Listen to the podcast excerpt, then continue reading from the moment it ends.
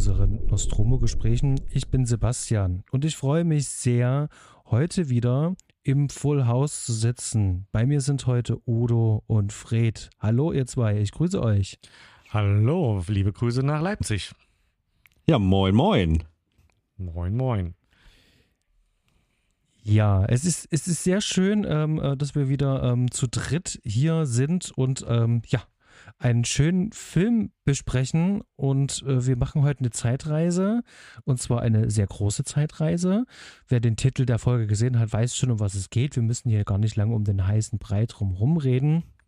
Aber ähm, es handelt sich wohl um ähm, einen Lieblingsfilm ähm, von lieben Udo. Ja, Udo, ja. was hast du uns denn, was hast du uns denn heute mitgebracht? Ja, wir haben ja das Fenster zum Hof am Start und ähm, das ist tatsächlich ein Lieblingsfilm. Ich hatte bei der, ich glaube bei der Blowout-Folge hatte ich schon mal äh, angeteased, dass ich so zwei Lieblingsfilme habe, die immer wieder um Platz eins bei mir konkurrieren und das seit vielen, vielen Jahren.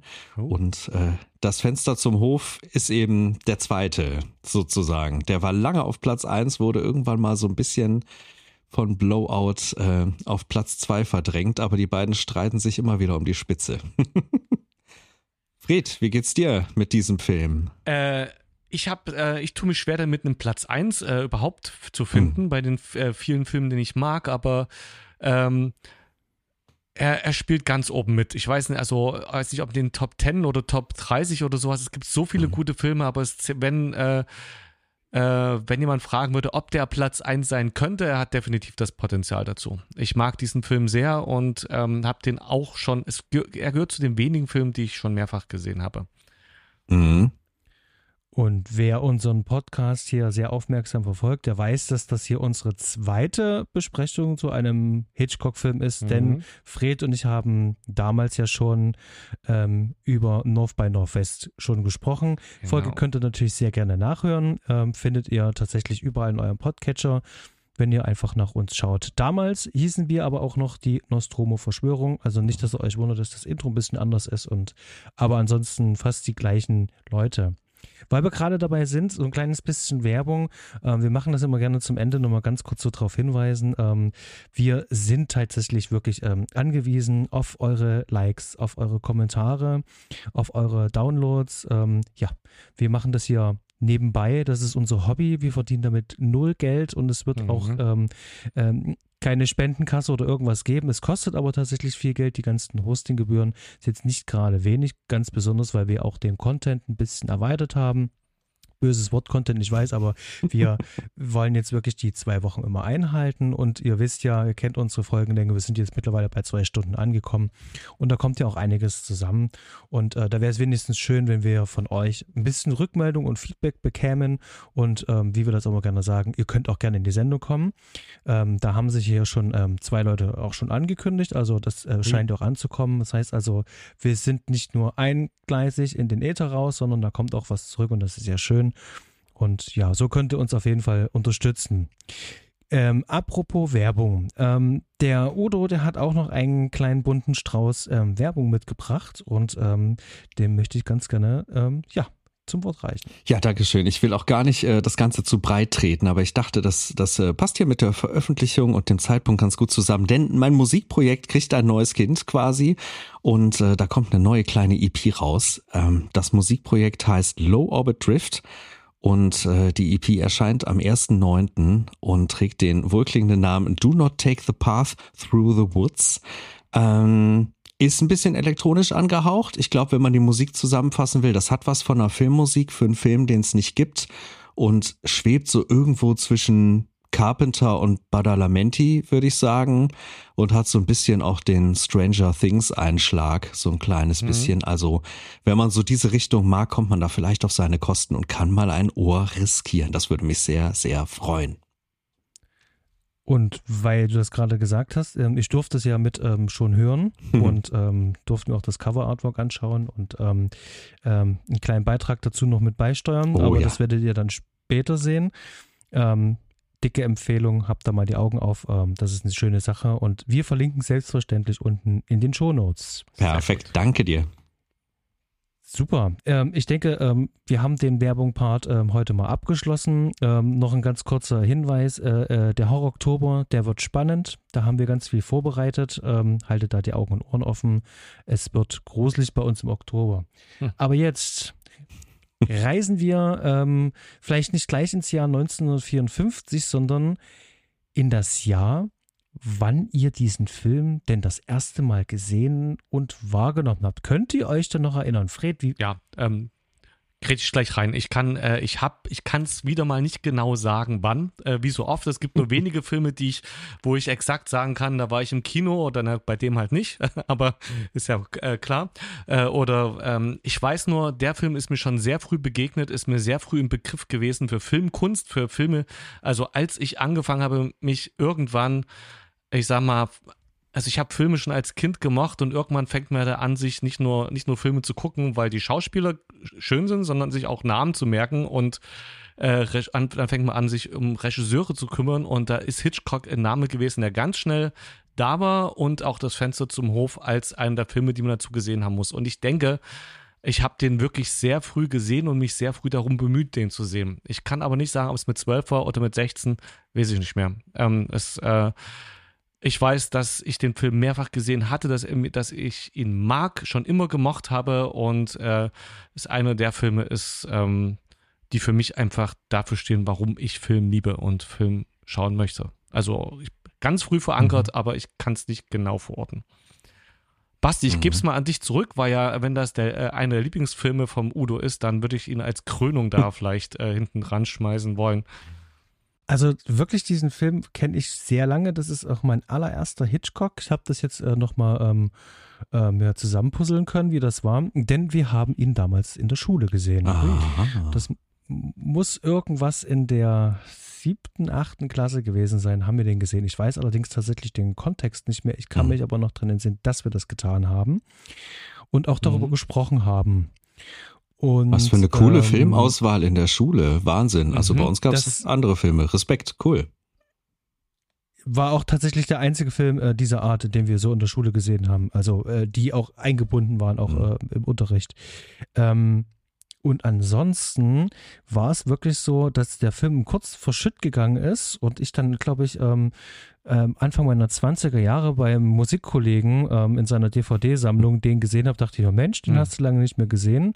Und dann war das eine Dauerleihgabe, mhm. die ganz lange in meinem Regal stand und das war der Film wenn du abends nach Hause gekommen bist, von der Party, von irgendeiner Feier oder sonst irgendwas oder einfach nur lange unterwegs warst in der Woche, den schmeißt du dir abends rein, der dudelt, mhm. manchmal schläfst du sogar dabei ein, du wirst dann irgendwann wach, weil du dann das äh, DVD-Menü dann hörst ähm, und das war dieser ähm, Go-To-Film, den habe ich sehr, sehr, sehr, sehr häufig und viel da so ähm, erlebt und wirklich, ich habe den Film jetzt bestimmt 15 Jahre lang nicht gesehen. Mindestens. Wow. Okay.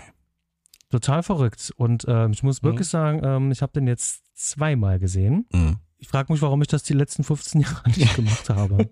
Aber ähm, genug zu mir. Udo, du hast uns den Film mitgebracht. Es wird wahrscheinlich eine Verbindung geben. Erzähl uns mal. Ja, boah, ich lebe mit diesem Film einfach schon unglaublich lange, das muss man sagen. Und ich kann auch gar nicht genau sagen, welches Alter das war. Es war viel zu früh bei großen Geschwistern. Ich habe drei große Geschwister und bei meinen Eltern, die uns eh aufgezogen haben mit so dem ganzen alten Zeug, auch dem ganzen Agatha Christie Krimi-Stoff und irgendwie der dünne Mann und äh, Columbo mhm. und all dem Kram. Das habe ich halt alles brutal früh gesehen. Da muss ich irgendwie sechs, sieben, acht, keine Ahnung gewesen sein.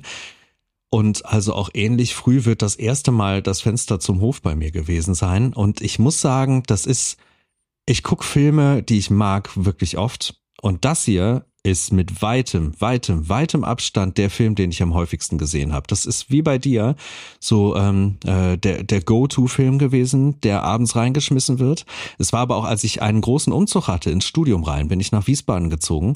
Mhm. Und ähm, da war das so, dass ich erstmal nur so ein paar Sachen mitnehmen konnte. Es ging ein VW Golf von einem Kumpel, konnte ich vollpacken und musste dann erstmal zum Studieren da anreisen und der ganze andere Kram ist nachgekommen. Das heißt, ich hatte schon einen Fernseher da und auch meinen VHS-Player, aber ich hatte nur eine VHS-Box und eine weitere VHS da am Start und das war, die hm. VHS-Box war Raumpatrouille Orion und der Film war eben das Fenster zum Hof und ich habe die ersten zwei Monate nur diese beiden Dinge geguckt quasi in Dauerschleife Und also ich, ich würde behaupten, das Fenster zum Hof habe ich bestimmt weit jenseits der 50 Mal gesehen, eher weit jenseits der 70 Mal, vielleicht, Ui, also irgendwas in dem Bereich. Das ist wirklich, wirklich oft. Und ich habe jetzt schon wieder festgestellt, ich habe ihn auch wieder zweimal geguckt.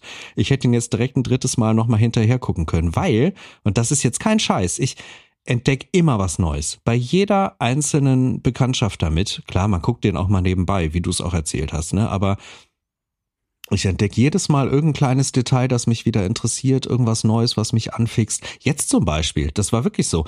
Ähm, habt ihr mitbekommen, ganz am Anfang in einer der, der dieser ersten Schwenkszenen über den Hof, dass es da in einem Raum oben blitzt?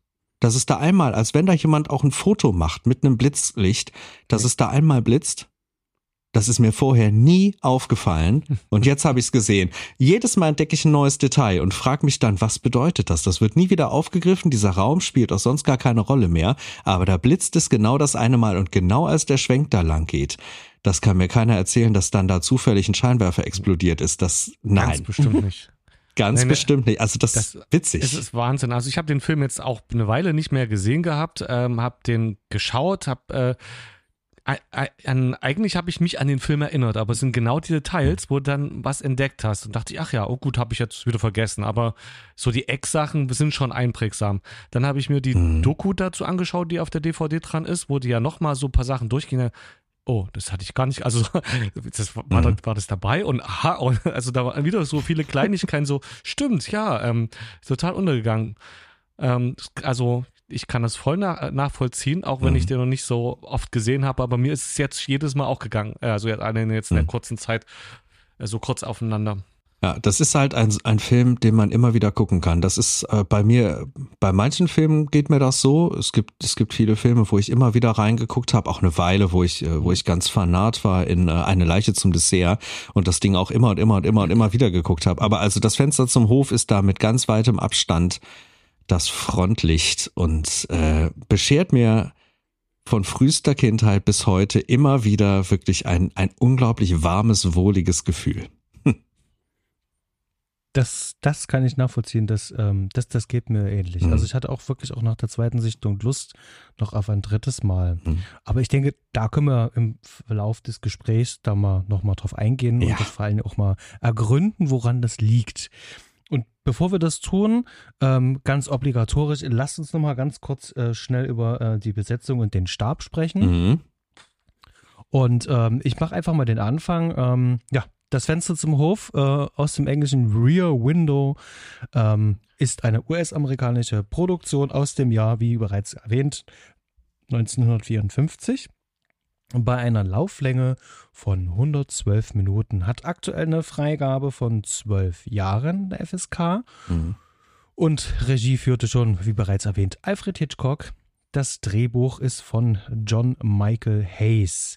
Und da würde ich mal ganz kurz schon mal stehen bleiben, weil über Alfred Hitchcock werden wir definitiv heute noch viel sagen. Mhm. Aber wenn wir jetzt zum Drehbuch kommen, ähm, der hat zwar das Drehbuch geschrieben, aber es ist ja auch ein offenes Geheimnis, dass äh, Hitchcock selber ja mindestens 50 Prozent zu jedem Drehbuch auch ähm, an Plot mit beisteuert, was sie auch getan hat. Und ähm, die äh, Dokumentationen, die äh, eigentlich in den meisten Versionen, die es zu diesem Film gibt, die legen das ja auch offen, legen es auch nahe, dass das auch so ist. Aber er möchte die Credits gar nicht haben und schiebt die tatsächlich dann einfach rüber.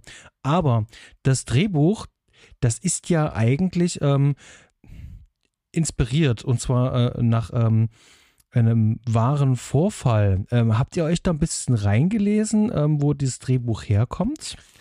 Also was so die Inspiration dafür war? Ich habe ein bisschen nachgelesen, aber insgesamt gibt's ja sogar mehrere Geschichten und sogar mehrere Inspi mhm. Inspirationen, also mehrere Fälle, genau. die äh, irgendwie in unterschiedlichen Regionen ähnlich, äh, ähnliche Merkmale aufweisen. Also ich glaube, äh, Hitchcock hatte da ein, ein ganzes Potpourri an an Inspirationsflächen, die er damit reinnehmen konnte. Also sowohl auch für diese Beziehungsgeschichte als auch für die Mordgeschichte gab es ja da unterschiedliche Einflüsse, ja.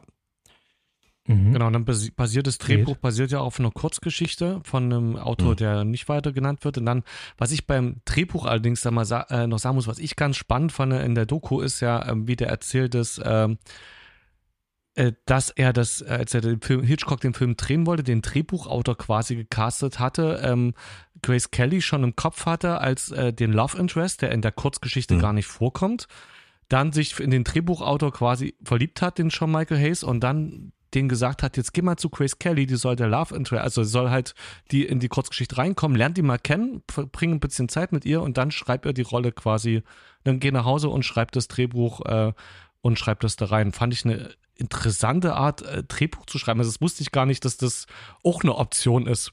Irgendwie sehe ich mhm. immer so Drehbuchautoren, die haben irgendwie eine geile Idee, verkriechen sich und dann pitchen die ihr Drehbuch bei Regisseuren, aber dass es so quasi ist und dass schon klar ist, wer das dann spielen wird und jetzt hier schreibt die Rolle mal direkt da so drauf, das ist, ähm, und vor allem für, für so einen äh, hochwertigen Film, ähm, fand ich eine interessante Herangehensweise.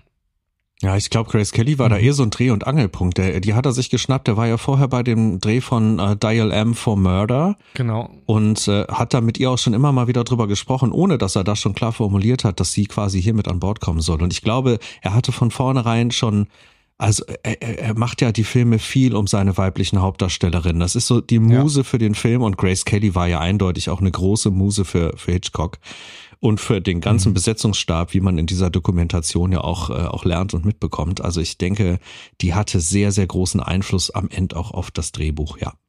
Der Vollständigkeit halber, das dieser, dieser Film basiert zum Teil auf der Kurzgeschichte A Tattoo Be Murder mhm. aus dem Jahr 1942 und die beruht wiederum auf einem tatsächlich, äh, ähm, tatsächlichen Vorfall.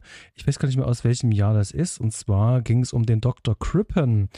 Ähm, der Dr. Crippen, der hat seine Frau umgebracht und ist mit seiner Geliebten ähm, auf See gegangen. Die waren sozusagen als Matrosen verkleidet und sie war auch als Matrose verkleidet.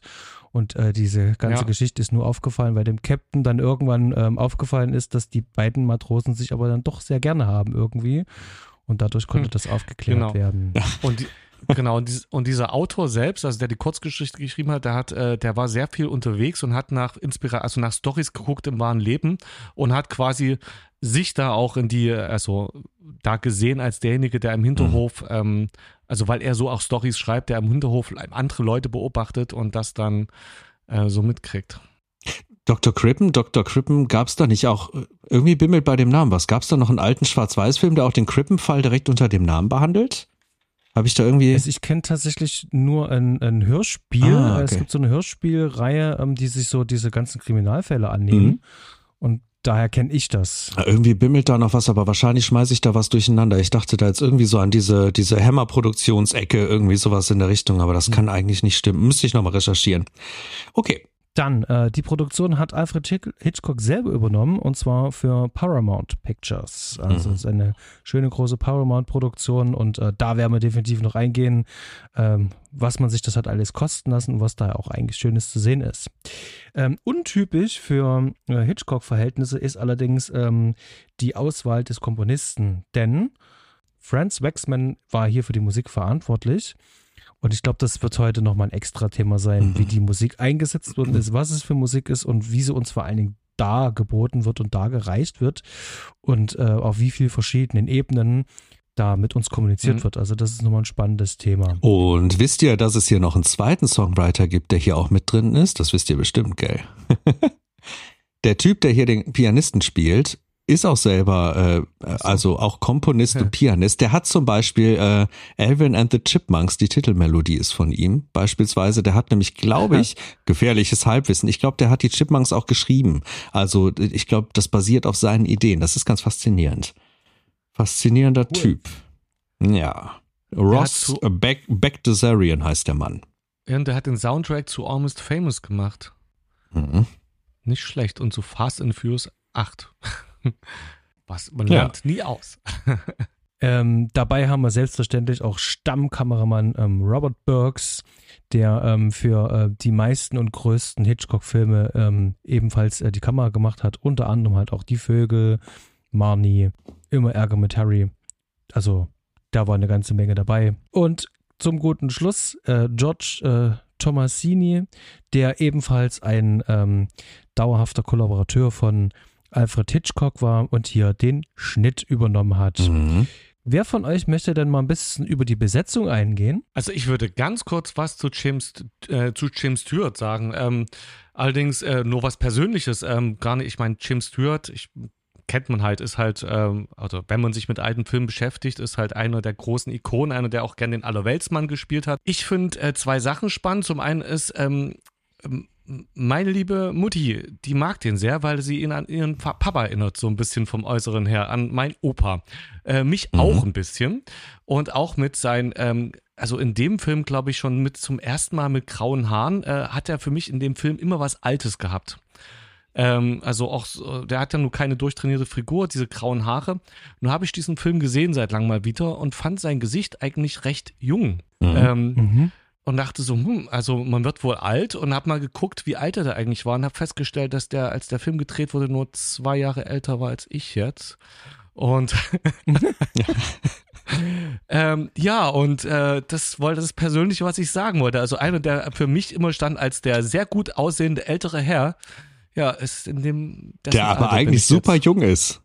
Ja, das ist ähm, tatsächlich, als ich meine, als 15-Jähriger oder 20-Jähriger habe ich das so nicht gesehen. Ja, natürlich, aber er strahlt mhm. tatsächlich, finde ich, also jetzt finde ich, er hat noch, er strahlt äh, was sehr Jugendliches aus, während zum Beispiel der Detektiv, der da äh, mitspielt, sein Freund, den er immer ranholt, äh, mhm. gespielt Tom, von ja. äh, Randall Corey.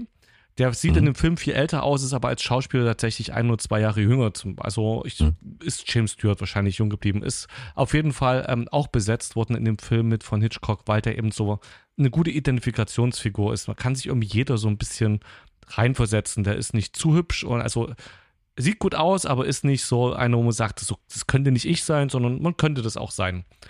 Ähm, mhm. So ein, der kann, kann jeder einfach der normale Mann sein. Ja, ja der Allerweltsmann. Ja, ein Allerweltsmann. Für Grace Kelly gebe ich gern ab. Ähm, also Grace Kelly, da kann ich stundenlang drüber schwärmen, aber ich würde sowieso sagen, also bei dieser Besetzung ähm, fällt mir erstmal auf, es gibt erstmal das große Triplet vielleicht, so die, die man auf jeden Fall auch kennt. Das sind eben äh, Grace Kelly, das ist Jimmy Stewart und das ist halt hier auch noch unser Antagonist äh, Raymond Burr, mhm. ich glaube so wird er ausgesprochen, mhm. der ja sehr bekannt ist als Perry Mason, ne? Und Perry bei Mason, dem genau. äh, habe ich auch nur diese beiden Rollen im Hinterkopf. Und das geht mir jetzt bei ganz vielen der anderen Beteiligten, die alle wahnsinnig gut auf den Punkt gecastet sind, geht mir trotzdem so, da ich bei diesen alten Filmen, und ich denke mal schon, ich gucke wirklich viele alte Filme, alte Schwarz-Weiß-Dinger, alte mhm. Western-Schinken, alte Krimis, und trotzdem könnte ich die meisten anderen, du hast gerade eben den Detective erwähnt, Tom zum Beispiel, ne? Und ja. auch ein, zwei von den anderen, die ja alles bekannte Leute sind, die sehr, sehr viele Filme gemacht haben, könnte ich gar nicht so sehr zuordnen. Deshalb würde ich mich persönlich jetzt erstmal stürzen auf Grace Kelly, weil also ja. Jimmy Stewart hast du schon, hast du schon, glaube ich, sehr umfassend äh, erwähnt, das gute alte Raubein.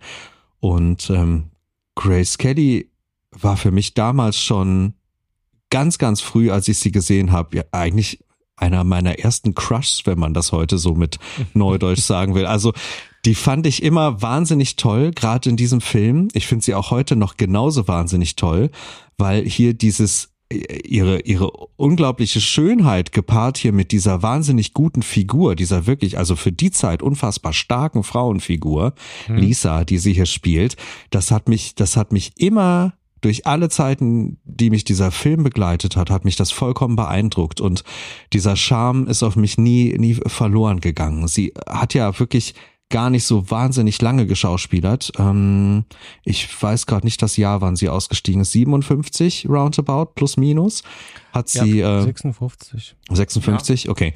Da hat sie ja dann geheiratet und wurde dann zur äh, Fürstin von Monaco und dann ist mhm. die Filmkarriere ja auch komplett komplett geendet, aber ich bin unglaublich froh, dass sie mit Hitchcock mehrere Sachen gemacht hat und ich glaube nie war sie war sie so einprägsam, so wunderschön, so so positiv so ähm, so so besonders wie hier in diesem Film. Einfach einfach einfach beeindruckend. Ich bin da jedes Mal, ich krieg Gänsehaut, wenn ich sie in diesem Film sehe. Und das liegt jetzt nicht nur an an dem an den wahnsinnig guten und auch sehr äh, bemerkenswerten Kostümen, sondern das liegt auch wirklich ganz klar an an ihrer Aura und an ihrer Performance. Muss ich sagen, Hut ab, mhm. bin ich oft sprachlos. Wow. Basti, wie geht's dir da so?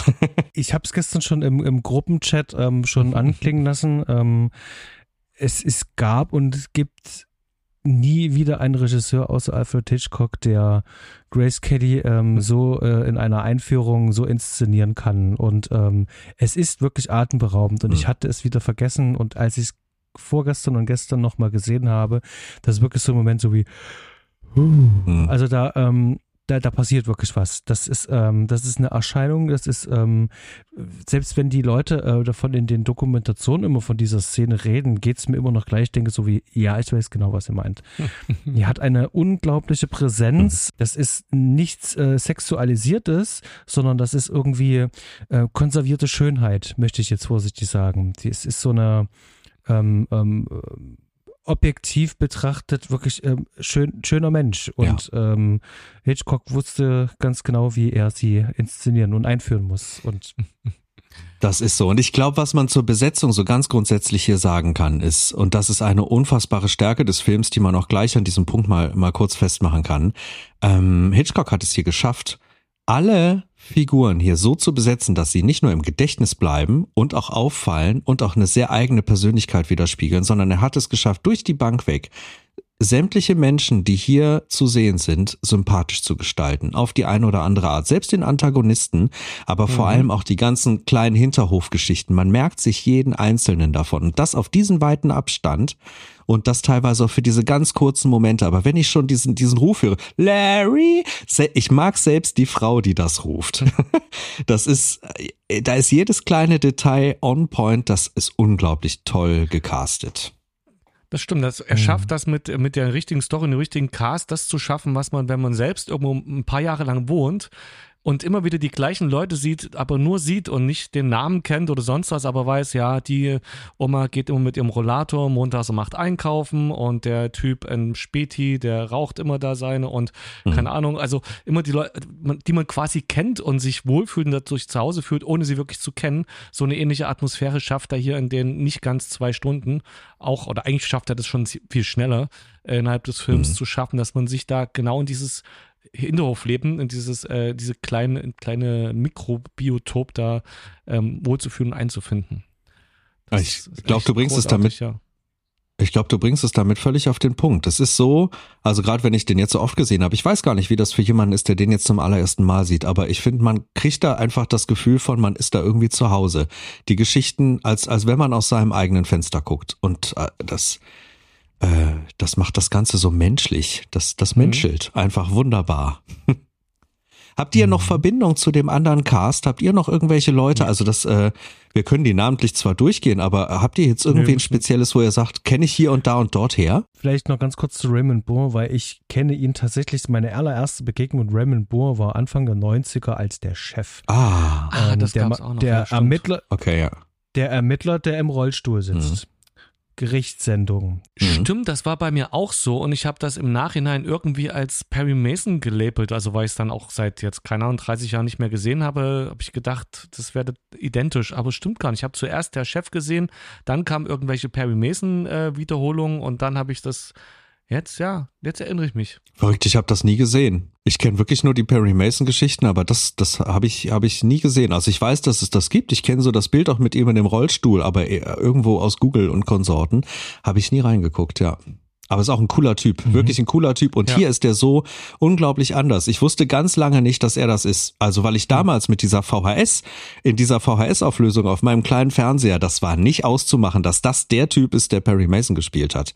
Habe ich, habe ich erst viel, viel mhm. später bei DVD und größerem Fernseher, habe ich das mal gecheckt ja. und auch gesehen. Das kann mir vorstellen. Ja.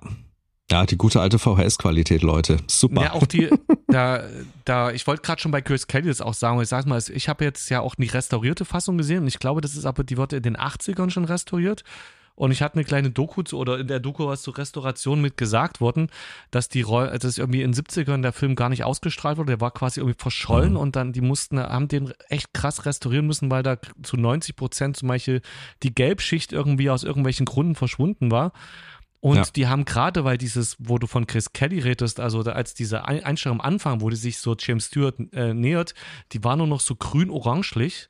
Und die haben, mhm. glaube ich, ein halbes Jahr lang nur verwendet, irgendwie rauszufinden, wie sie das wieder hinkriegen können, dass Chris Kelly im alten Licht erstrahlt. Und ja, äh, ja die restaurierte Fassung sieht auch echt schön aus und man konnte Ray Burr, äh, Raymond Burr auch ähm, erkennen im Fenster. Mhm. Ähm, jetzt mit der modernen Auflösung. Also hat es nicht nur. Die haben da beeindruckende Arbeit geleistet und vor allem alles mit analogen Gerätschaften und alles mit analogem Material. Das ist also kaum vorstellbar, was da für, für eine Zeit reingeflossen sein muss, um das Bild wieder so wunderschön zu machen, wie wir das heute genießen können. Das ist ja. wirklich Wahnsinn. Ich ja. habe eine Version geschaut, ich weiß nicht, ihr haben, habt ja schon drüber gesprochen, du hast so eine ähm, ähm Special Edition und du hast die Blu-ray und ich habe so eine riesengroße Hitchcock äh, DVD-Sammelbox, mhm. wo der noch mit drin mhm. ist. Ist auch schon eine restaurierte, aber ich bin mir gerade gar nicht sicher, die Blu-ray-Variante, ist die nochmal neu äh, bearbeitet oder basiert die auf dem gleichen Master und ist einfach nur ähm, abskaliert auf. Genau, die ist, das klar. müsste die gleiche Rest, alte restaurierte Fassung sein, die einfach auf HD irgendwie dann, ähm, es ist auch nicht UHD oder ähm, 4K oder sowas, sondern es ist nur HD.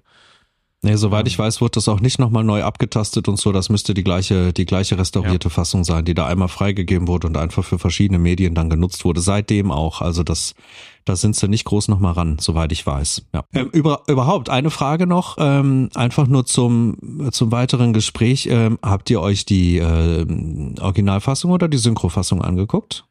Ich habe Original. Ich habe mir extra die Blu-ray gekauft, statt zu streamen, weil ich den Film noch nie im Original gesehen habe. Ich habe den immer nur im mhm. Fernsehen oder sowas gesehen und ich wollte einfach, vor allem James Stewart, einfach im Originalton genießen zum ersten Mal. Okay. Und ich kann also mich an die deutsche Synchro nicht erinnern. Das ist zu lange her. Ich habe den früher nur in Synchro gesehen und ich habe mal spaßenshalber jetzt auf die Synchro gewechselt und das war eine andere Synchro, als mit der ich äh, aufgewachsen Ups. bin. Mhm. Auch wenn er Jimmy Stewart den gleichen Synchronsprecher äh, 30 Jahre später nochmal hatte, aber es klingt trotzdem alles ganz anders, als ich es gewohnt war.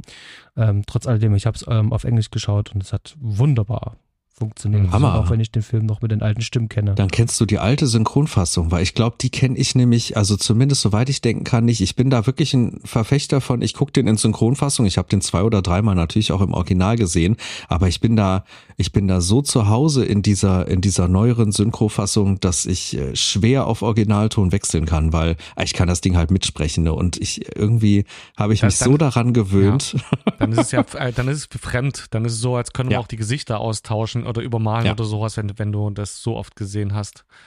Ja, dann stimmt einfach irgendwas nicht. Irgendwas ist falsch. Ich weiß, wir hatten das Thema ja schon häufiger. Wir hatten das ja unter anderem bei Ghostbusters, mhm. was ja dann zu einer desaströsen Bewertung ja auch geführt hat.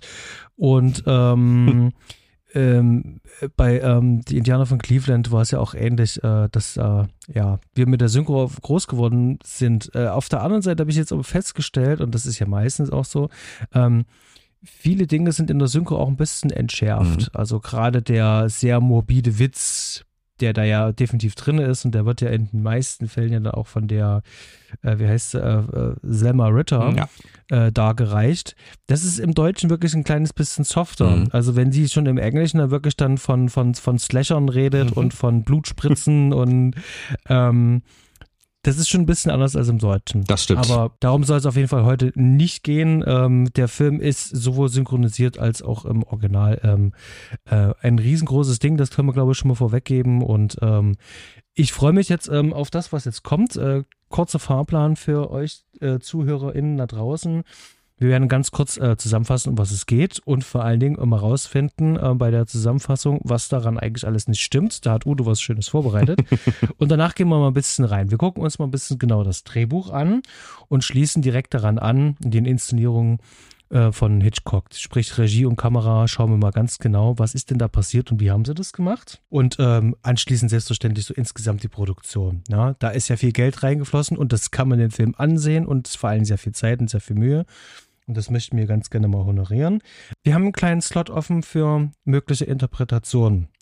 Ähm, das ist vielleicht auch für euch da draußen, die hier zuhört, ähm, vielleicht ganz spannend, wenn ihr äh, irgendwelche Interpretationen habt oder jahrelang schon mit dem Film arbeitet, ähm, vielleicht eine wissenschaftliche Abhandlung selber verfasst habt oder aber irgendwas Gutes kennt. Ihr wisst, was zu tun ist. Ähm, lasst uns teilhaben an dem Wissen und ähm, ja, versorgt uns mit Informationen. Schreibt es uns gerne in die Kommentare. Dann äh, als äh, großen letzten Punkt mit ähm, wollen wir mal über die Bedeutung dieses Films auf die Filmwelt nochmal kurz sprechen, gehen ins Fazit und zum Schluss gibt es noch ein kleines Special mit dem Udo. Mhm. Und jetzt steigen wir ein. Udo, du hast uns die Zusammenfassung mitgebracht. Ja. Erzähl mal, um was, um was geht's denn in Rear Window, das Fenster zum Hof? Also ich gebe natürlich mal wieder die schmalspurlippige Zusammenfassung äh, der DVD-Hülle hier zum Besten. Das ist, äh, ja, gucken wir mal. Jeff ist Pressefotograf und durch einen Beinbruch an den Rollstuhl gefesselt. Sein einziges Vergnügen, er beobachtet aus seinem Fenster zum Hof seine Nachbarn und lernt sie so bestens kennen. Seine Freundin Lisa ist zunächst wenig begeistert davon, doch plötzlich erwacht doch ihre Neugier. Das ungewöhnliche Benehmen von Mr. Torwald lässt Jeff vermuten, dass mit dessen Frau etwas Furchtbares passiert ist. Er wittert Mord und lässt den Innenhof von nun an nicht eine Sekunde lang aus den Augen. So, das ist ja eine ganz gute Zusammenfassung von einem Teilaspekt des Films, aber wo ich direkt äh, meckern würde, ähm, ja, das ist ein cooler Aufhänger. Für eine DVD-Hülle genau das Richtige, aber es, es ist halt nicht nur ein Film in diesem Film. Es sind gleich mehrere Filme in diesem Film. Und ich denke, das hier bearbeitet eigentlich nur den Krimi-Plot, aber was mir da drin total mhm. fehlt, ist eigentlich äh, auch der Liebesplot der irgendwie so äh, quasi der zweite Film in diesem Film ist. Und dann gibt's ja noch die ganzen wahnsinnig vielen Hintergrundgeschichten, die da alle mhm. passieren und diesen ganzen Film wie einen Rahmen zusammenhalten und, und einen da durchleiten. Und auch das wird da mit keinem, keinem Federstrich erwähnt, steht maximal zwischen den Zeilen. Das fehlt mir da drin auch. Weil da hat man eigentlich noch mal ein ganzes Potpourri von Geschichten. Aber das ist natürlich auch das Schwierige, sowas in eine Zusammenfassung reinzubekommen. Ähm, da muss man natürlich auch schon sehr, sehr ins Detail gehen. Aber ich glaube, hm. es gibt eben mehr als diesen Krimi-Plot. Viel, viel, viel mehr. Das, genau, das denke ich auch. Es gibt erstens viele kleine Unterplots und was vielleicht schon eine Sache für die Interpretation wäre, ist, ob eigentlich das, was alles zusammenhält, ist nicht äh, das Thema rom wirklich die Liebe, die romantische Liebe, beziehungsweise die Unmöglichkeit von romantischer Liebe oder inwiefern Männer und Frauen eigentlich zusammenpassen und zu äh, gehören und ähm, das zieht sich auch durch eigentlich alle oder durch die meisten äh, Nebenplots irgendwie in der Form mit durch und ist ja auch äh, für den Mord letztendlich Grundlage, der beobachtet, äh, der mhm. Ja, den beobachten wird. Ja, ich habe das tatsächlich ganz dick in meinen ähm, Aufzeichnungen stehen, dass das äh, große Thema dieses Films tatsächlich Liebe ist, oh. ähm, überall. Mhm. Und dann habe ich die Dokumentation gesehen und Alfred mhm. Hitchcock sagt es halt selber auch mhm. noch in die Kamera, dass das halt, ähm, und das, also er sagt es in die Kamera, es hört man bis auf Tonband, das ist ein Gespräch äh, zwischen François Truffaut und ihm. Ähm, und da sagt er das nochmal, ähm, okay, ähm, es scheint wohl sehr offensichtlich und sehr eindeutig zu sein mhm wenn ich das schon rausfinden kann. Oder wir hier in dem Fall. ähm, und ich gebe dir da absolut recht, Udo. Ähm, das sind äh, so viele äh, Teilaspekte. Also das hatte ich auch tatsächlich auch ähm, so wahrgenommen. Diese ganze, ähm, ich würde mal sagen, Rahmenhandlung, diese ganzen kleinen Geschichten, mhm. der Krimiplot und die Liebesgeschichte, die ja doch einen sehr großen Teil einnimmt. Mhm. Denn das, was ja eigentlich in diesem Mord äh, sein soll, das ist ja eigentlich bloß ein McGuffin. Ja um die Liebesgeschichte ja eigentlich voranzutreiben. Wie die beiden ja zueinander finden. Mhm. mhm. Und äh, da sind wir ja auch schon drin in ähm, riesengroßen Thema Drehbuch. Ähm, mhm. Ich finde, ähm, um da vielleicht mal einen kleinen Anfang zu machen, ich finde dieses Drehbuch so richtig, das ist Alfred Hitchcock so eingedampft auf das runter ähm, gekürzt, was Alfred Hitchcock so ausmacht. Und warum sage ich, äh, ähm, obwohl das jemand anders geschrieben hat, äh, warum schreibe ich ihm das zu? Weil er ja auch die Ideen mitgeliefert hat, das habe ich ja schon gesagt. Und er auch die ganzen Inspirationsmomente äh, auch mit reinbringt für den Drehbuchautoren. Mhm. Also er sozusagen, er ihm schon äh, sagt, ähm, äh, ich stelle mir das so vor, ich habe da schon eine Idee und jemand anderes formuliert das dann halt schon noch. Aber wenn man so eine Stimme von jemandem wie Hitchcock schon im Ohr hat und schon weiß, wen man dann besetzen wird, dann wird da ein relativ schnell gutes, klares Bild, ähm, was auf beiden Seiten halt äh, äh, gleich sich auch abspielt. Und ähm, dieses Drehbuch ist wahnsinnig effektiv.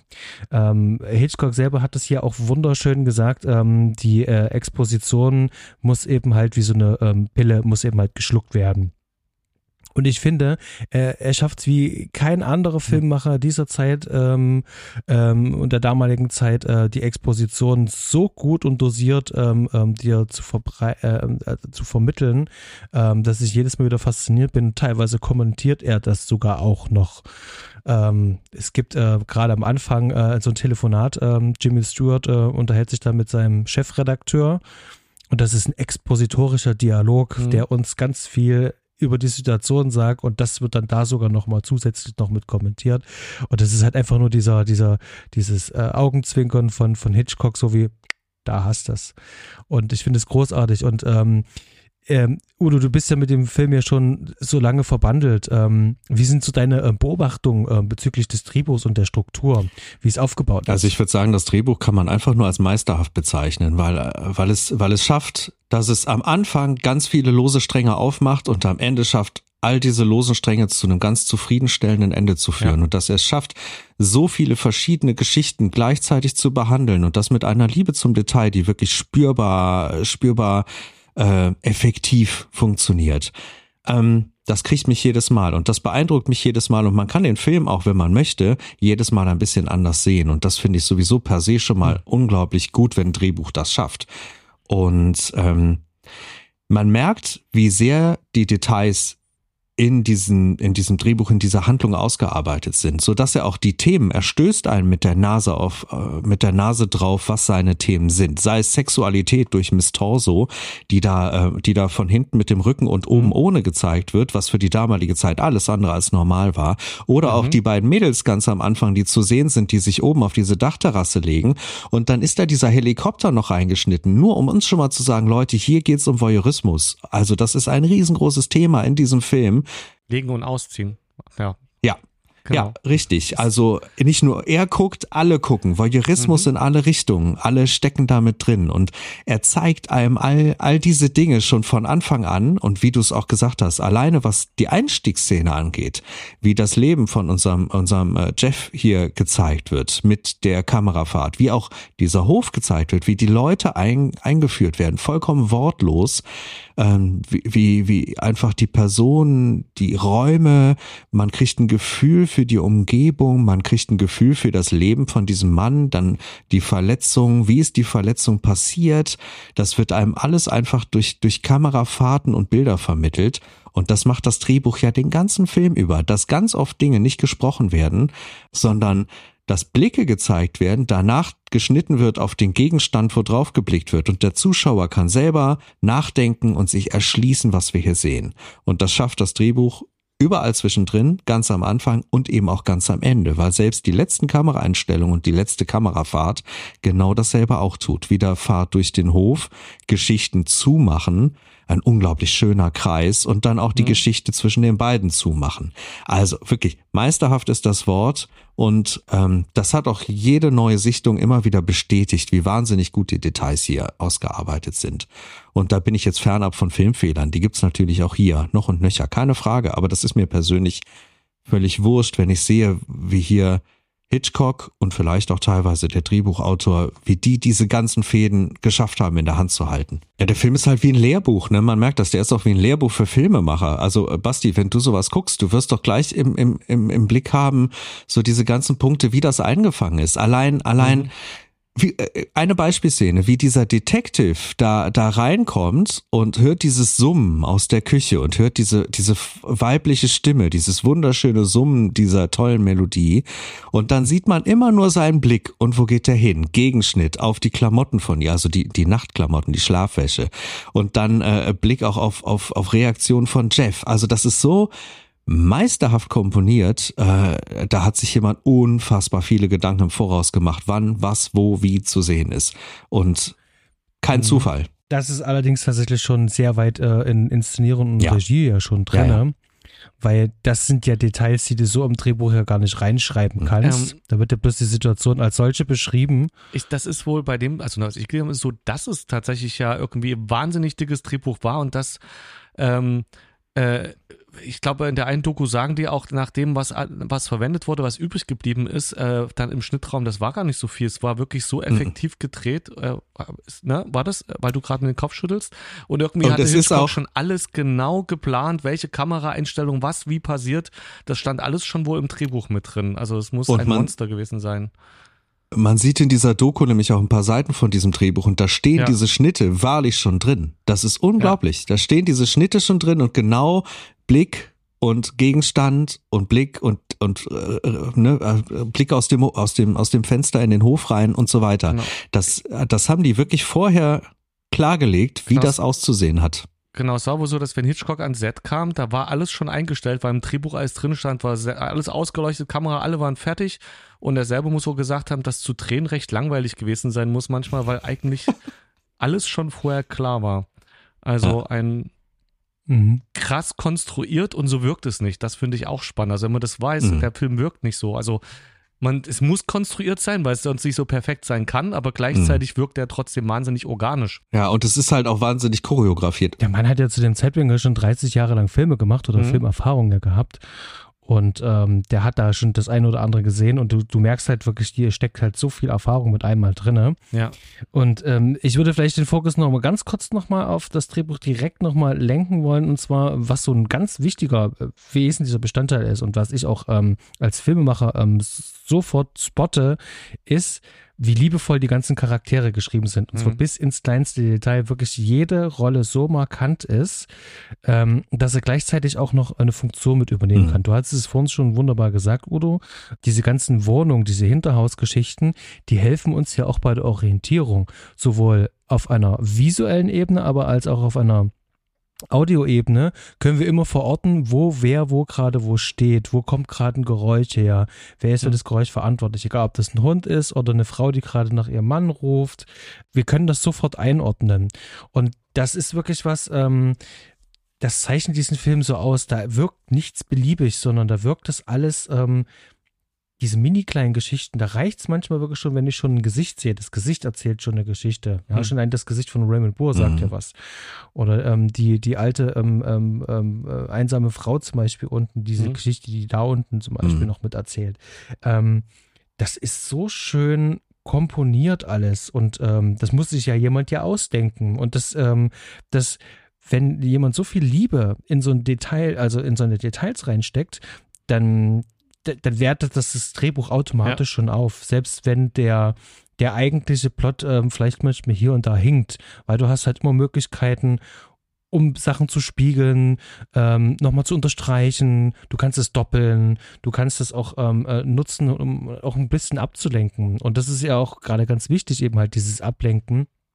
Ähm, weil ansonsten wäre der Film ohne diese ganzen Hinterhofgeschichten viel, viel, viel kürzer. Ja. Wir würden hier über einen 55-minütigen Film wahrscheinlich nur reden, der wahrscheinlich ähm, niemals so ein, so, ein, so ein Klassiker geworden wäre, wie er heute ja, ist. Der uns gar nicht so berührt hätte. Also ähm, diese ganze Spannungsaufbau passiert ja durch, äh, durch diese Comic Reliefs, die eben äh, durch diese Geschichten oder passieren durch die Ablenkung oder dass halt im richtigen Moment das ineinander sich verzahnt und Sinn ergibt und nicht ähm, irgendwie konstru also krass konstruiert wirkt, sondern das macht halt dann, das passt, es ist halt alles schon vorbereitet durch die Geschichten, wenn dann eben ähm, das mit dem Hund passiert und den, Ver, ähm, den in dem, äh, dem, wo was in dem Blumenbeet vergraben ist oder das ist alles irgendwie schon mal so nebenbei mit ähm, angeteasert worden. Und die Art und Weise, wie hier die Personen charakterisiert werden, sind halt auch unglaublich äh, beeindruckend, aber teilweise auch einfach außergewöhnlich, gerade auch für die Zeit. Also zum Beispiel fällt mir da der Pianist ein, der ja am Anfang auch eingeführt wird, alleine durch dieses Radio, wo diese Werbung kommt mit irgendwie Männer ab 40, fühlt ihr euch auch irgendwie äh, abgeschlafft und ne, so in dieser Richtung.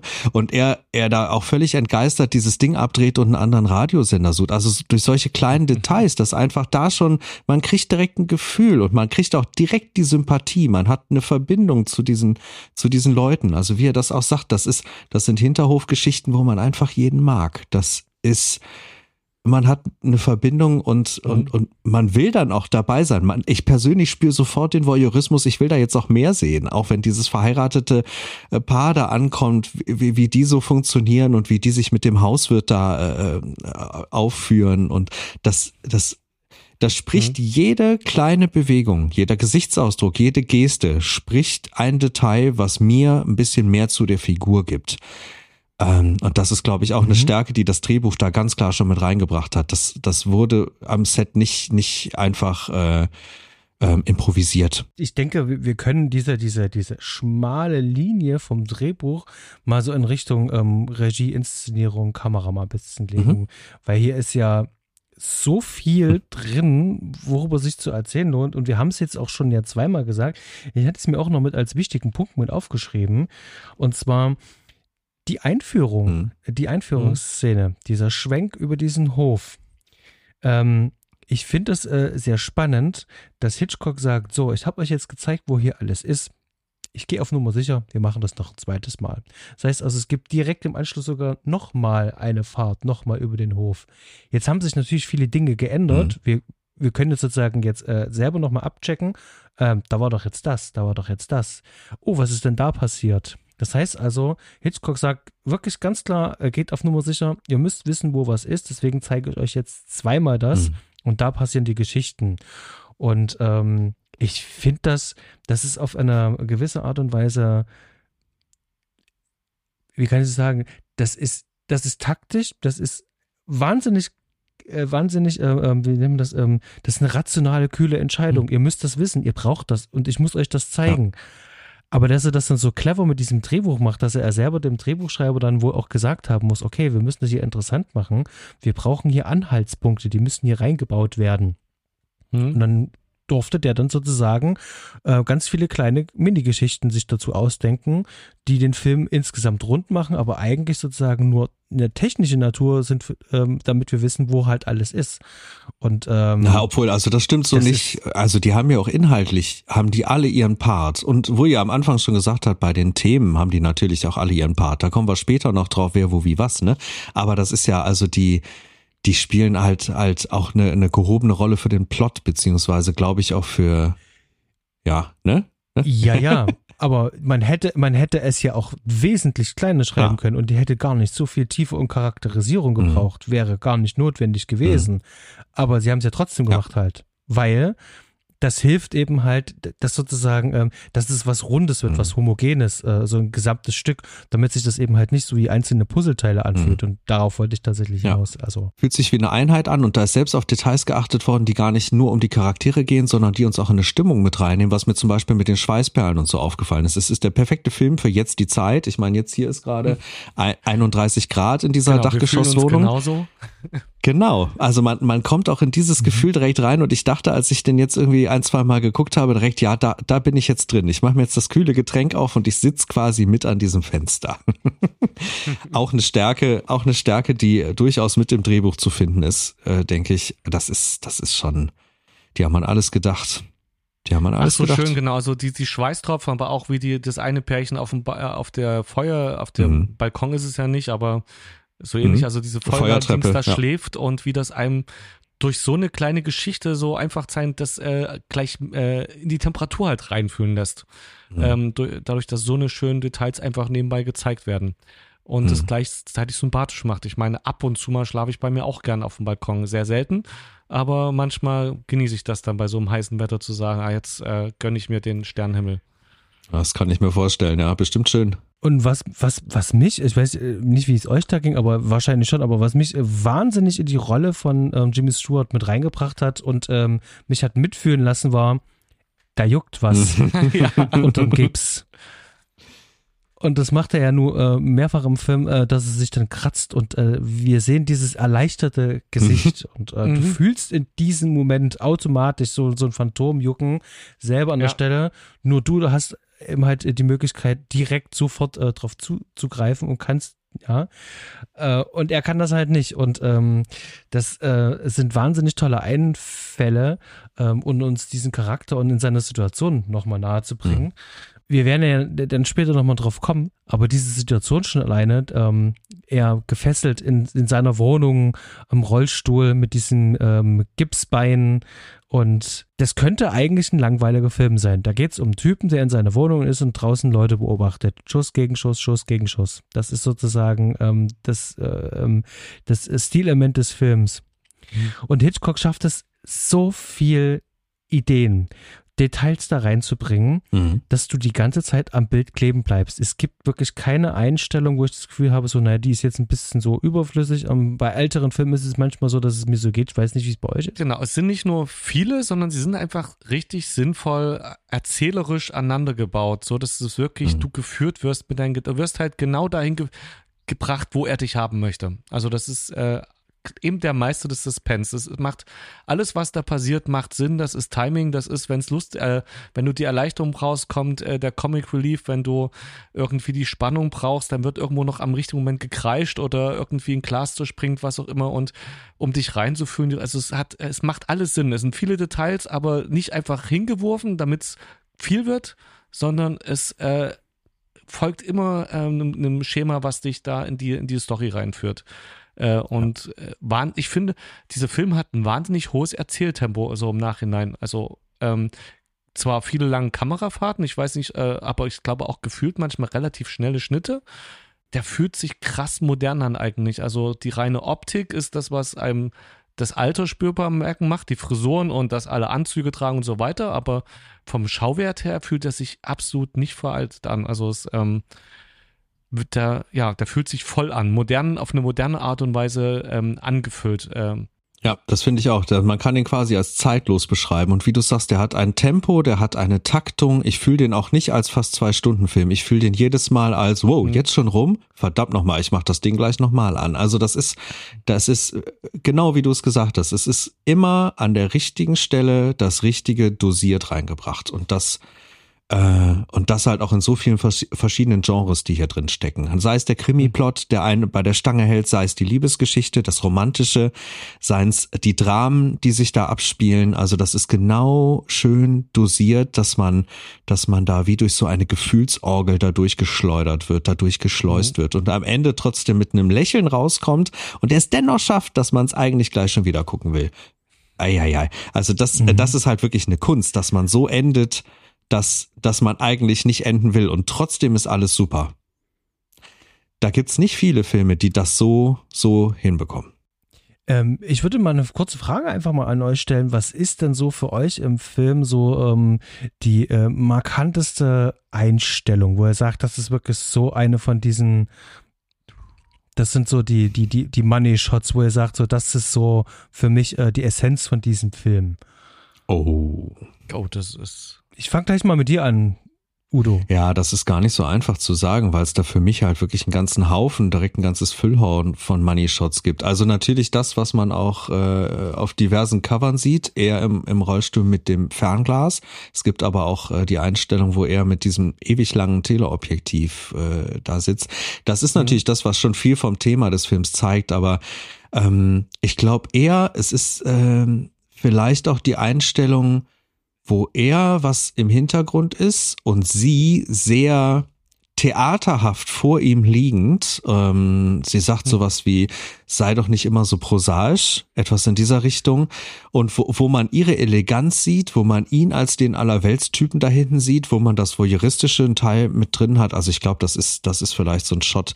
Aber ich habe das schon alleine bei der, bei der Eröffnungseinstellung. Und ich meine jetzt vor der Eröffnung hm. wieder die Kamerafahrt ist, sondern alleine wie diese wahnsinnig geniale Musik, dieser Jazz-Soundtrack, mhm. mich in diesen Hof reinführt und einfach nur diese Fenster aufgehen. Ja. Alleine diese, also die, die ist grafisch so unfassbar wunderschön schön. Und man hat direkt so ein Gefühl für diesen Hof und diese Stimmung und, und einfach auch den Ort und die Zeit. Und das ist, also wenn man das mal zusammennimmt, ist für mich auch schon so ein Money Shot. Und davon gibt's, gibt's halt einige. Ja, Fred, wie ist das bei dir? Was ist ähm, dein Money Shot?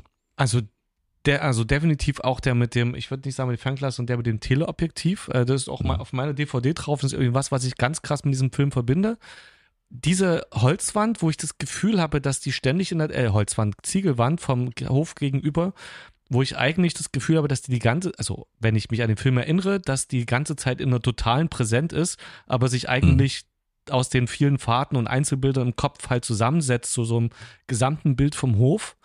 Äh, und dieser schöne Hinterhof und ähm, das äh, ja ähm, das Apartment von dem Songwriter irgendwie ist so ein ähm, wenn, immer ja. wenn da drauf gezeigt wird, das hat halt ist halt ein besonders schönes Apartment, wo ich gleich denke, ja, das also von allen Wohnungen in diesem Hof würde ich da am ehesten reinziehen wollen.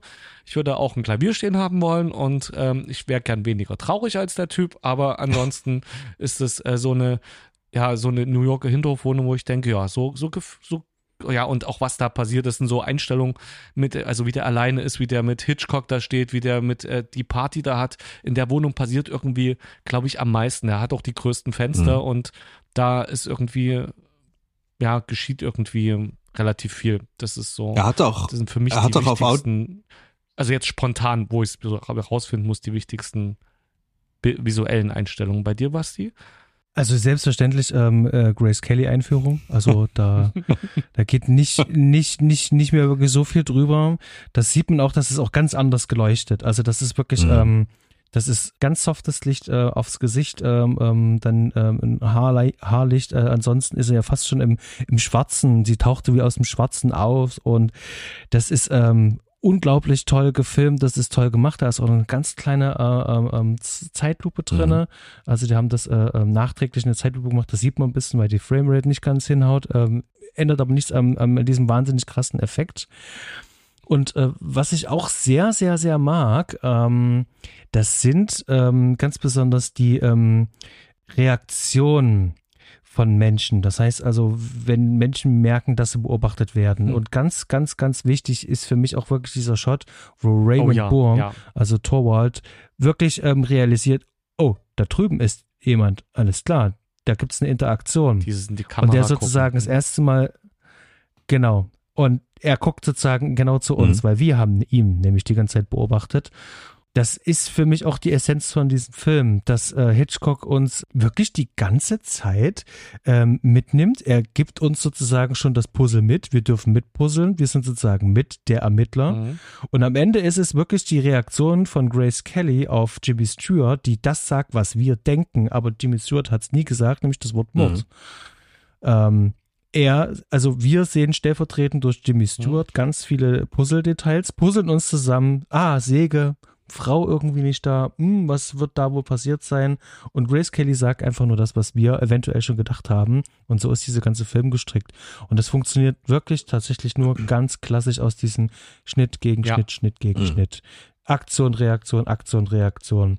Und diese Reaktion ist wirklich so für mich so ähm, auch, ähm, das ist ja auch ähm, wieder durch ähm, ein bisschen Verfremdungseffekt, dass es so aussieht, als würde er sozusagen durch ähm, ähm, äh, sein Objektiv schauen und das ist ganz toll, dieser Moment, wo die Augen einfach nur in, uns gehen. Und das ist wirklich nur, der Schauspieler muss nicht viel machen, außer von unten nach oben schauen. Und das fasziniert mich jedes Mal. Das ja, ist so ja. simpel, wie das ist. Wunderbar ausgeführt ähm, auf so vielen ähm, Ebenen. Und das ist vielleicht so wie so ein Vorfazit, aber der Film ist in seiner Einfachheit genial. Also wirklich so, das sind ganz klare Einstellungen. Ich brauche das, gebt mir bitte das und das ist im Film gelandet. Und das ist ganz wahnsinnig effektives Filmmachen. Ist toll, es funktioniert immer noch nach den ganzen vielen Jahren. Und ähm, der Film ist ja fast 70 Jahre alt, 68 in dem mhm. Fall ihr habt da auch recht, ihr habt es schon viel gesagt. Der hat ein wahnsinnig hohes Pacing. Also die Geschwindigkeit ist wirklich echt krass und gerade auch zum Finale, wenn wir ans Finale denken, mhm. wie schnell das dann zum Beispiel geht, wie, wie viel Energie da auf einmal nochmal drin ist, was der dann nochmal rausholen kann. Meine Herren. Ja.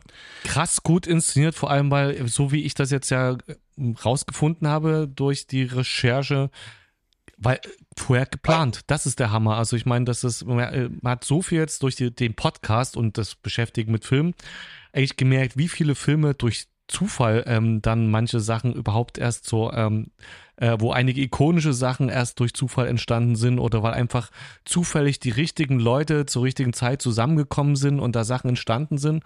Und hier ist schon sehr dieses äh, Ideal vom Mastermind, der irgendwie bis zur Kameralinse halt vorher schon alles geplant hat, bevor überhaupt das, der Dreh losgeht und alle Leute nur noch gucken müssen, wie setzen wir das um, wie bauen wir das Set mhm. auf, ähm, wie machen wir das, was da eigentlich schon drin steht. Ähm, ja, großer Respekt.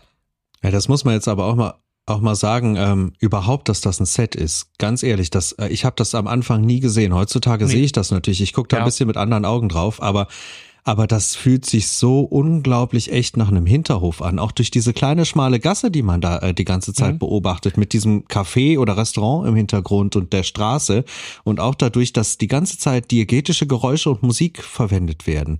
Man, man, man, man fühlt dieses Set nicht, sondern man denkt einfach, man ist da einfach so drin, dass das ein realer Hinterhof ist. Äh, also eine unglaubliche Leistung der Setdekorateure, dass, dass die das so auf die Beine gestellt haben, dass das so so echt wirkt mit allem drum ich, und dran. Ja, ich habe das früher bestimmt, aber ich meine auch noch so als keine Ahnung als noch DDR-Kind oder schon gerade so nicht mehr DDR-Kind und halt ganz jung und guckt mal diesen Film, da ist es dann irgendwie das alte New York und ich habe das, mhm. glaube ich, nicht gesehen beim erst, bei die ersten Male, wo ich den Film gesehen habe, dass das ja. äh, in einem Studio sein soll. Äh, ich, ich, will euch das gar nicht absprechen. Äh, bei mir steht halt äh, äh, in meinen Aufzeichnungen wirklich genau für diesen Punkt steht drin, es hat sich für mich immer wie ein Theaterstück ja? irgendwie ah, angeführt. Ja, okay. Ja. Ein Theaterstück also schon. Bei mir irgendwie für die Choreografie und sowas, da gebe ich, aber auch vom, vom Set her?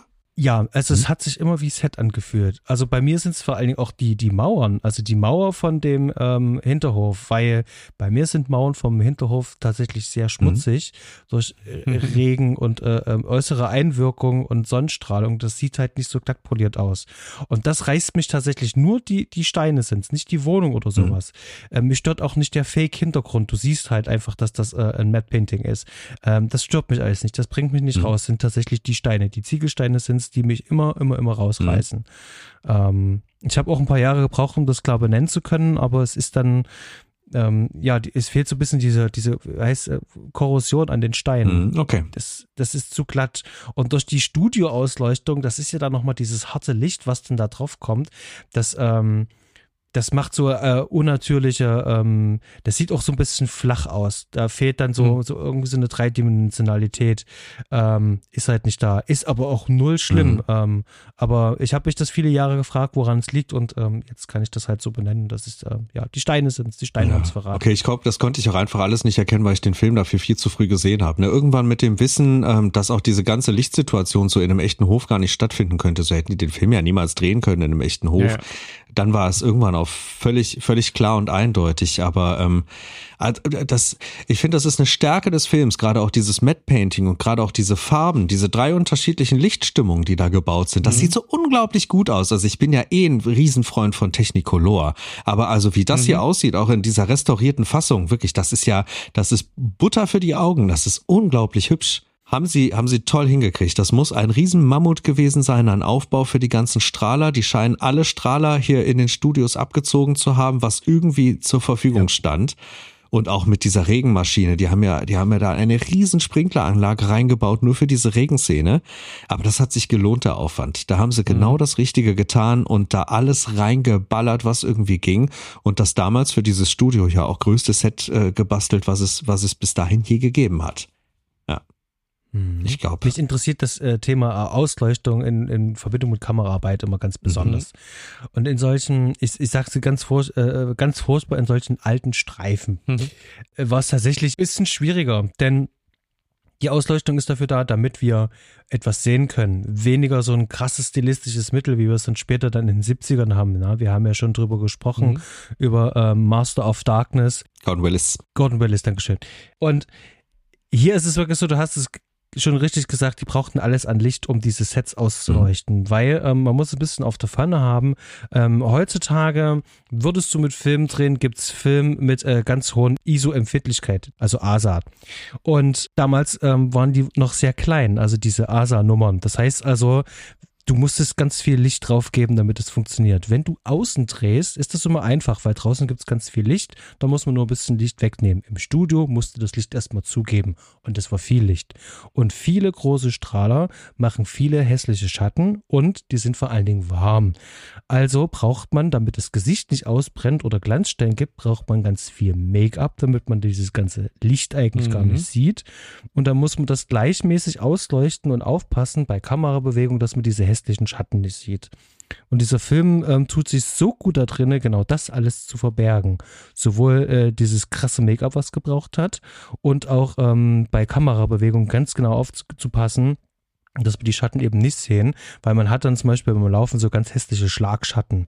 Und das sieht meistens dann dann doch immer doch, äh, man nimmt das auch als sehr billig wahr, wenn man die Schlagschatten sieht, weil du machst äh, dieses Filmlicht damit visible und äh, das nimmt einen ja auch aus der Immersion raus. Und das hast du nur ganz, ganz, ganz selten und ganz geschickt gemacht, dass dann irgendwelche Gegenstände im Vordergrund platziert sind, wo dann der Schatten dann auftrifft. Also da ist der Film wirklich sehr gut dran, das Ganze ähm, zu, zu verschleiern.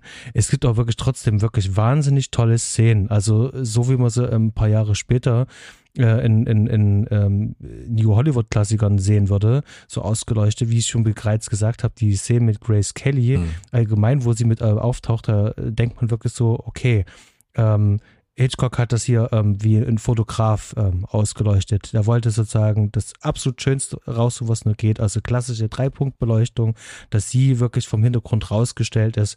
Und ähm, schon allein für diese kleinen Highlights, äh, die dann auch später andere Filmemacher inspirieren würden, dafür ähm, äh, liebe ich wirklich äh, äh die Kameraarbeit und das, den, der um, dem Umgang mit Licht. Mhm. Ganz mhm. besonders, ähm, weil hier viel Pionierarbeit geleistet worden ist. Und da gebe ich vielleicht einfach mal gleich an dich weiter, ja. Udo. Du bist ja selber nur Fotograf und ähm, du lässt dich ja auch von Film inspirieren. Mhm. Ist das auch so ein Film, der dich inspiriert? Ich weiß gar nicht, ob ich das jetzt auf visueller Ebene so sagen würde, aber was ich da auf jeden Fall immer mitgenommen habe, ist, ist äh, das Feinfühlige für den voyeuristischen Blick, dass einem eben da das Gefühl so gut vermittelt wird, dass wir wirklich durch seine Augen gucken. Ähm, das, das denke ich, ist was, was ich einfach als Grundidee total inspirierend finde und was ich auch äh, sehr, sehr spürbar finde in den ganzen Bildern, ähm, die da umgesetzt sind. Sei es durch die Vignette, die da sehr stark eingesetzt wird, ne, um dieses eine Objektiv äh, eben zu zeigen oder eben auch die, die leichte Verfremdung, wenn eben der Blick durch, ähm, durch das Fernglas kommt.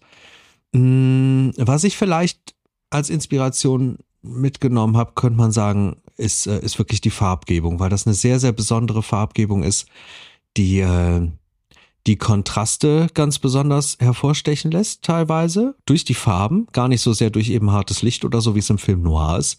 Das finde ich sehr faszinierend. Gerade in dieser Abendstimmung sieht das total, total gut aus, wie dieser Hof dann auch in einzelne Segmente durch die Farben unterteilt ist, der Himmel sich nochmal abtrennt und auch sein mhm. Apartment mhm. nochmal eine eigene, eine eigene Stimmung dadurch bekommt. Wie solche Lichtinseln, dass man auch von der Verortung her direkt wieder viel, viel besser da drin steckt. Da steckt eine Menge Liebe zum Detail dahinter. Ähm, aber es ist jetzt, es ist jetzt kein Film, wo man sagen könnte, da wäre jetzt jeder zweite Schuss ein Poster irgendwie. Das, ähm, da sind viele solche Dinge drin, aber vieles ist halt einfach auch Mittel zum Zweck. Das ist einfach gut gezeigt für das, was es zeigen soll. Es hat alles einen Sinn, warum es so gezeigt wird. Und das ist brillant gemacht, um die Handlung und die Geschichten und auch die Charaktere nach vorn zu bringen. Aber nicht alles davon ist wie bei, du hast Klute genannt, ist halt wie bei Klute direkt so ein, bei Klute kann man jedes Bild an die Wand hängen. Und das, das würde ich bei das Fenster zum Hof nicht tun. Aber das, äh, das will der Film mhm. ja auch gar nicht. Und ich glaube, das ist auch eine Ära, wo das auch einfach nicht gang und gäbe war. Ähm, ja, dafür hat er schon erstaunlich viele solcher Momente und solcher Bilder drin.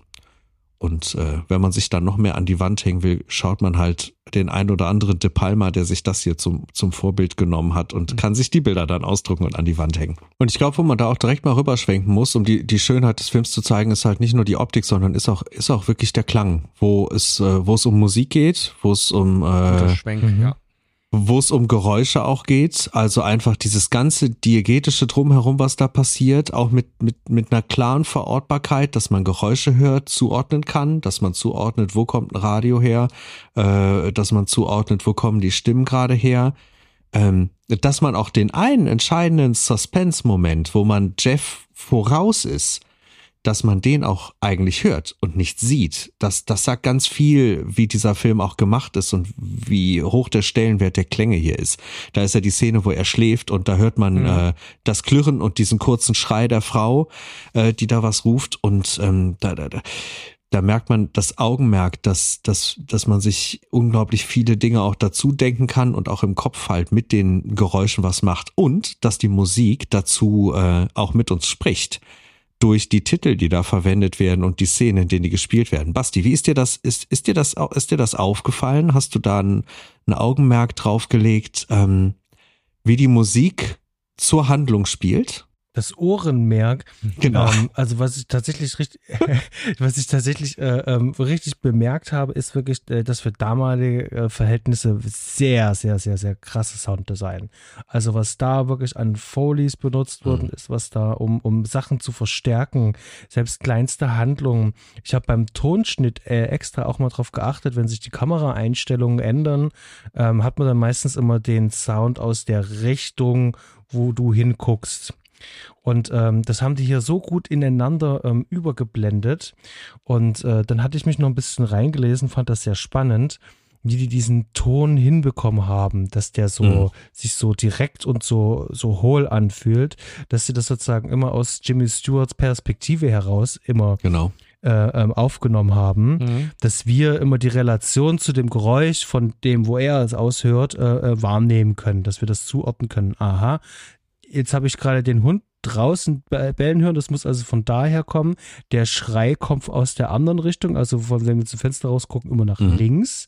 Ja, ähm, also das dass, dass wir schon anhand der Töne schon wissen, wo jetzt wo was herkommt, das macht der Film sehr meisterlich. Und äh, der Einsatz von Musik, das fand ich sehr spannend. Die Musik ist nämlich nicht, äh, die, die gesamte Zeit, du hast mir schon gesagt, äh, ist diegetisch. Das heißt also, ist in diesem Film, in der Handlung mit drin. Das heißt also, wir hören sie nicht über dem Film, sozusagen als Score drüber gelegt, sondern es ist immer in die jeweiligen Szenen eingebunden, ja. sei es durch Radio, den Klavierspieler und ähm, die einzelnen Stücke wiederum selber, ähm, also das eine, das wiederholt sich ja, dieses eine Thema zum Beispiel, was immer kommt, was ja für Grace, Grace Kelly geschrieben ist, wenn ich das richtig gelesen habe. Ich finde das ähm, auf eine sehr, sehr, sehr subtile Art und Weise manipulierend mhm. und zwar gut, was den mhm. Film betrifft weil der uns darüber sozusagen auch nochmal den, den, den Hint und äh, den Augenmerk gibt, so, ähm, du, ähm, der Mord, das ist jetzt nicht ganz so wichtig. Ähm, ähm, ich ich habe dir gerade die schönste Frau auf diesem Planeten gezeigt und der Typ, der will nicht. Mhm. Und das ist die Geschichte, die ich hier gerade ja. erzählen möchte. Und ich, ich, werde dich versuchen abzulenken und ich gebe dir diese Horror, äh, die, die, die, die, die Crime Story, die gebe ich dir gerne mit, aber verliere mal Grace Kelly bitte nicht aus den Augen. Und äh, mit der Musik schafft er dann sozusagen noch einen zusätzlichen Layer, um dir klarzumachen, so, das ist jetzt ihr Thema und ähm, sie wird jetzt was Wichtiges für die Szene tun. Und das finde ich tatsächlich sehr gut. Ähm, Fred, wie war deine Beobachtung da ähm, dabei? Äh, bei Musik allgemein äh, ist genau das, was Sie gesagt haben mit dem Sounddesign. Dann am Anfang fängt es sehr jazzig an. Ähm, mhm. Da kommt ja diese, diese jazzige Musik, die ich erstmal irgendwie mit alten Filmen auch verbinde und ähm, erst durch äh, die Dokus dann festgestellt habe, dass der, ähm, der Komponist, dieser Waxman, glaube ich, so überhaupt erst die ersten Jazzscores im Film irgendwie gemacht hat oder irgendwie sowas war das. Ähm, ja, genau. Aber mhm. äh, irgendwie, dass es sogar eher ungewöhnlich war, stimmt auch eigentlich, wenn man es genau nimmt, erinnere ich mich doch tatsächlich eher an Streicherscores, an kitschige da ähm, Orchest Orchestrierung und nicht an so ein jazziges Gerumpel es ist wirklich, also es fällt halt wirklich auf, dass man eine Geräuschwelt lebt. Also, dass wenn man so ein bisschen versucht darauf zu achten, was passiert auf der Tonebene, das merkt man dann sofort, dass das, äh, dass da Musik irgendwie nie eben diese typische Drama-Effekte, sondern aus allen Richtungen tönt. Ähm, was mir nicht aufgefallen ist, was ich, warum auch immer nicht aufgefallen ist, eigentlich ist halt, dass ähm, dieser dass ja parallel der Komponist ein Stück schreibt. Also dass das sozusagen das Stück ja ähm, immer mehr wird und am Ende hält es ja die Selbstmörderin davon, äh, davon ab, quasi. Also, dass äh, auch da noch eine Story gespielt wird, in dem parallel ein Stück zum Film geschrieben wird, quasi. Fand ich dann so im Nachhinein, na klar, also so, es wird in der Doku mhm. gesagt, na, ja, klar, logisch. Irgendwie dann äh, du auch, denke ich, äh, noch so eine Ebene, wo ich denke, Mann, haben die da rumgebastelt, um so das zu meisterlich zu verstricken. Und das hat, trägt ja dann sogar noch ihren Namen. Das ist ganz wunderschön. Also äh, ja. das, ich finde, das Stück hält sowieso den ganzen Film sehr stark zusammen, weil man, weil also er sagt das ja sogar. Also Jimmy Stewart, Jeff sagt das hier sogar, dass, äh, dass äh, er deshalb wahrscheinlich solche Schwierigkeiten hat, das zu komponieren. Da macht er so ein Gag, wo es um ihre, Be mhm. ihre Beziehung geht, bei diesem ersten Streitabend, wo genau, sie sich treffen. Ja. Ne? Und am Ende äh, ist es ja genau so, dass, dass dieses Stück immer weiter wächst und dann erst die Musiker dazukommen und so weiter und er das Ganze ausbaut. Und genauso ist das ja auch mit dieser, mit dieser Beziehung. Und was ich vorhin mit den sprechenden Liedern meinte, ist, ähm, der eine Song ist ja so ein äh, To see you is to love you.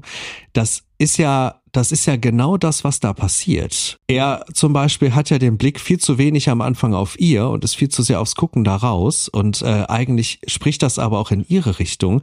Genauso wie das Lied Amore genau dann gespielt wird, wo dieses frisch verheiratete Paar mit Jerry äh, ne, in dieses in dieses Apartment reinkommen. Also da sprechen auch die Liedtexte zu uns und bringen uns sogar vom Plot her und von der Charakterisierung auch wieder ein Stückchen weiter.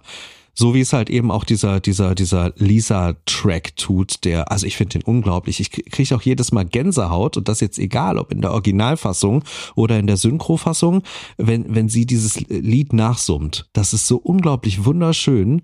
Äh, äh, ich bekomme da Gänsehaut von diesem Stück. Und das vor allem in dieser Klavier- oder in dieser gesunden Version, gar nicht so sehr von dieser Schlussversion ausgelöst, die dann am Ende wirklich komplett orchestriert ist und mit Gesang und allem drum und dran obwohl auch das da noch wunderschön ist. Also meisterhafte Musik durch den ganzen Film.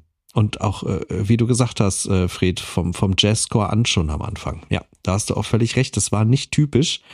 Ähm, und ich glaube, genau richtig für diese New Yorker Hinterhof-Atmosphäre komponiert, dass man ein Gefühl hat für die Zeit und die Stimmung an diesem Ort. Ähm, ist ja auch spannend, in diesem Hinterhof sieht man keine Kinder. Also es geht, oder? Äh, oder liege ich ganz falsch? Am, ich, ganz am beim Anfang? ersten beim ersten Schwenk, wenn ich das richtig im Hinterkopf habe, hinten rechts gibt's eine Familie. Die ist, meine ich, auch nur das eine Mal zu sehen. Das sind die einzigen Kinder. Ansonsten hast du recht, keine Kinder. Aber ich meine, bei diesem ersten Schwenk sieht man auf so, ich meine, das ist so ein kleiner Balkon. Ja, siehste, beim nächsten Mal werde ich darauf achten. Aber ich meine, da sieht man ein oder zwei Kinder ganz kurz.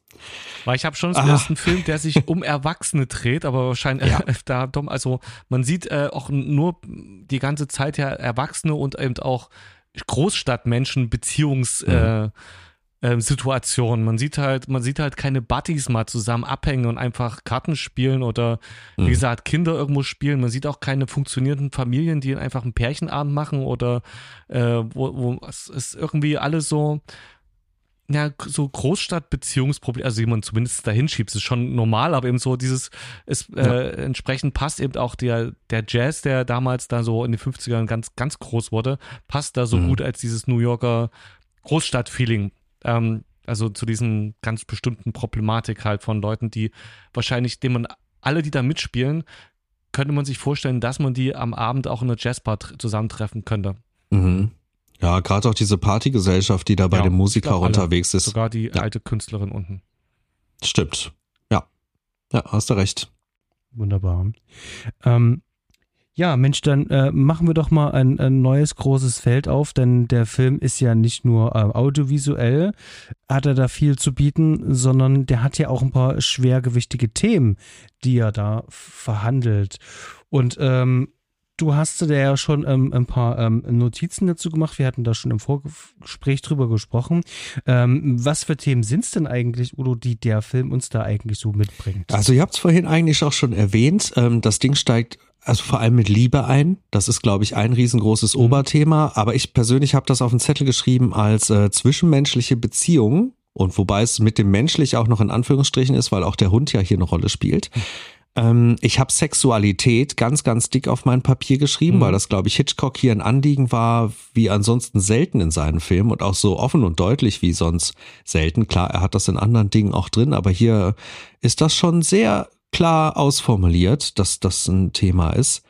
Ähm, das Thema Ehe, was natürlich irgendwie mit Liebe und zwischenmenschlichen Beziehungen zusammenhängt, aber das ist auch ein sehr explizit einzelnes Thema, wo es äh, wo es an verschiedenen Baustellen und auch auf verschiedene Betrachtungsweisen irgendwie unter die Lupe genommen wird. Ähm, und das Thema Schuld habe ich noch mit auf den Zettel geschrieben. Ich glaube, das sind so bis, bisher meine Oberthemen, an denen ich da immer wieder bisschen rumschaue und auf die ein oder andere Art den Film äh, mal anders gucke und ein bisschen anders lese. Und ich glaube, dass gerade Voyeurismus und eben die zwischenmenschlichen Beziehungen eigentlich so das Offensichtlichste sind. Das sind so die Aushängeschilder, wo man sieht, Ganz ja. klar, das kommt an allen Ecken und Enden, das zieht sich von Anfang bis zum Ende durch und die anderen sind ein bisschen eher eingestreut und keine, nicht die riesengroßen Oberthemen. Also Sexualität ist kein Anliegen des Films, sondern nur ein Mittel ähm, für verschiedene für verschiedene Dinge, ein Tool, ein Werkzeug. Ja. Habt ihr noch Oberthemen, die ich jetzt nicht auf dem Zettel habe? Nee. Habe ich was vergessen? Nö. Nö. Ich wollte tatsächlich schon äh, mich gleich auf den ersten mitstürzen. Tu das, stürz dich drauf. Denn ich fand ähm, jetzt auch nochmal beim erneuten Sehen, dass wirklich so eins von diesen Themen, die diesen ganzen Film überstehen, wirklich dieses Thema Ehe mhm. ist. Ähm, und ich finde, das steht sogar allen anderen noch äh, voran. Das äh, Thema Ehe beinhaltet ja Sexualität, ähm, Liebe, all diese Dinge, die sind da ja mit inkludiert. Und es fängt ja mit der Fragestellung an oder mit, mit, der, äh, mit der Ausgangssituation. Jimmy Stewart will eigentlich nicht heiraten. Und vor ihm steht ja die mhm. schönste Frau des Planeten. Warum will er die nicht heiraten? Und uns wird im Verlauf des Films gezeigt, was passiert, wenn du heiratest. Entweder äh, du siehst nebenan halt immer die Frau, die immer hey ruft oder Larry ruft. Ähm, du siehst, äh, was passiert, äh, wenn eine Frau ans Bett gefesselt ist und dich nervt, äh, was passiert, dass du dich, ihr dann irgendwann entledigen musst. Oder du wirst einfach ähm, als verbitterter alter Mann irgendwo enden und äh, äh dir selbst Whisky einschenken und Dinner mit dir mhm. abhalten. Oder ähm, du bist vereinsamter Musiker oder Ihr wisst, worauf ich hm. hinaus will. Er zeigt sozusagen ähm, die möglichen, ähm, äh, genau, die möglichen äh, genau. Szenarien, wo das enden könnte. Und wir gucken ihm jetzt dabei zu, wie er seinen Weg dadurch findet, um dann, wie sich das für ein Drehbuch gehört, am Ende eine eine Änderung in seinem Charakter vornehmen zu können. Sprich also, er ist ähm, aufgrund seines Voyeurismus, um das alles beobachten zu können, ähm, seiner Frau näher mhm. gekommen. Mhm. Denn er konnte sie dazu bringen, selber mit Voyeurist zu sein, ähm, also voyeuristisch tätig zu sein und sogar auch noch in die Geschichte auch noch mit einzugreifen und dabei sich näher kommen. Und ich finde das sehr spannend, ähm, ähm, wie der Film sich das sozusagen so wunderschön zusammen konstruiert hat und dabei so sich so natural anfühlt. Und Udo, du willst gleich Ja, ich muss noch ganz kurz reingrätschen, weil ich auch an der Stelle unglaublich faszinierend finde, wie da auch die Geschlechterrollen verteilt sind, gerade für einen Film mhm. dieser Zeit, weil es hier mal ausnahmsweise nicht darum ja. geht, dass der Mann ähm, um die Frau kämpft, sondern hier ist es genau andersrum. Das ist einmal umgedreht. Die Frau kämpft quasi, äh, kämpft quasi um den Mann. Und das nicht nur jetzt um, um, um die Gunst und den Ehering, sondern auch einfach um die Liebe, also auch die Zuneigung, dieses, dieses Gefühl, was dahinter stehen muss. Und das fand ich früher schon sehr fast. Beachtung. Ja, genau, richtig. Das fand ich früher früher schon faszinierend und auch heute noch. Ja, ist es und äh, ist auf jeden Fall. Und ähm, wenn man so eine Konstruktion sich vorstellt, dann hat man eher irgendwie ein Gefälle, dass irgendwie ein besonders herausragender Mann von einer Frau erworben wird, die äh, aus irgendwelchen Gründen sich das verdienen muss, mit dem Mann zusammen zu sein. hier hat man wirklich eindeutig das Gefühl, James Stewart müsste äh, auf Knien darum betteln, mit Frau, äh, Frau Grace Kelly äh, zusammen sein zu dürfen. Ähm, High Society, reich, klug, also und der mhm. Grund, warum äh, er nicht auf sie einspringt, ist halt, sie ist zu perfekt. Und, ja. ähm, und zu unterschiedlich. Also ähm, auch wenn sie sich mögen, sie sind einfach zwei komplette Welten und er hat dann witzigerweise einen ganz nüchternen Blick drauf, den, also der von Hitchcock garantiert da reingelegt wurde. Das ist halt auch Trend. Also das ist, ähm, wenn man das, wenn man die Ausgangssituation nimmt, er als der Abenteurer, der eigentlich wieder zurück in die Wüste möchte und einen äh, und gefährliche Situationen weit weg haben möchte und sie, die eigentlich es gewohnt ist, in äh, 1000 Euro Kleidchens ähm, rumzulaufen und auf Modemagazinen, also auf der eben mhm. zu sein, äh, ist, äh, da ist viel Potenzial zum Schiefgehen da in der Beziehung, also wenn die passieren würde. Und sie ist zwar eine Göttin, aber ähm, ob die Ehe was also von dieser Ausgangssituation bringen würde, ähm, wäre halt kritisch. Und äh, sie nähert sich ja am Ende, sie finden einen gemeinsamen Punkt in dem, weil du gesagt hast, dem Voyeurismus und äh, finden da irgendwie zueinander und so, dass ein Happy End möglich sein könnte äh, mhm. im Laufe des Films. Ja, Basti? Ich finde find das äh, spannend, weil ähm, der Film sagt immer nur, ähm, dass sie unterschiedlich wären. Aber der Film zeigt uns die ganze Zeit, äh, dass sie doch ziemlich dicht beieinander mhm. sind. Und das finde ich ja eigentlich gerade, dass, dass wir das selber mit rausfinden. Jimmy Stewart erzählt bloß, dass sie unterschiedlich sind. Aber sehen tun wir das nicht. Und so ein Kleid, ähm, na meine Güte, ähm, ähm, welche Frau ähm, kauft sich nicht gerne mal ein schönes, schickes Kleid und wenn du die Möglichkeit hast und ähm, das heißt nicht, äh, also das, was uns da hier ähm, vermittelt werden soll, wie als wäre sie eine ähm, sehr oberflächliche Persönlichkeit, aber das ist sie ja gar nicht, im geringsten. Ähm, sagt sagt aber auch, dass sie super schlau ist und äh, äh, also auf allen Ebenen halt zu gut für ihn ist. Und mhm. äh, dass sie sich zwar bemüht, aber ich, also ich hatte schon das Gefühl, dass das äh, auch schon so ein bisschen gezeigt wird, dass er eigentlich in eine, in eine andere Welt gehört, dass er eben Jimmy Stewart der Cowboy mehr ist, der äh, durch die Natur reist oder sehr gern sein möchte und dass da so eine edle Frau ja einfach nicht hingehört und sie er sich nicht vorstellen kann, dass sie da auch zurechtkommt. Und ich habe das Gefühl, dass am Anfang sich auch, dass das die Position passen zu dem, was gesagt wird. Ja, ich glaube aber, dass es vor allem auch eine Schutzmauer ist. Und das merkt man bei diesem ersten Gesprächsabend, der zwischen den beiden ja stattfindet. Dass das zwar natürlich Unterschiede gibt, aber dass er diese extra so krass betont und auch so krass ausformuliert, dass das eigentlich wie ein Schutzwall ist, eben vor diesem weiteren Schritt. Ich glaube, da spricht Angst.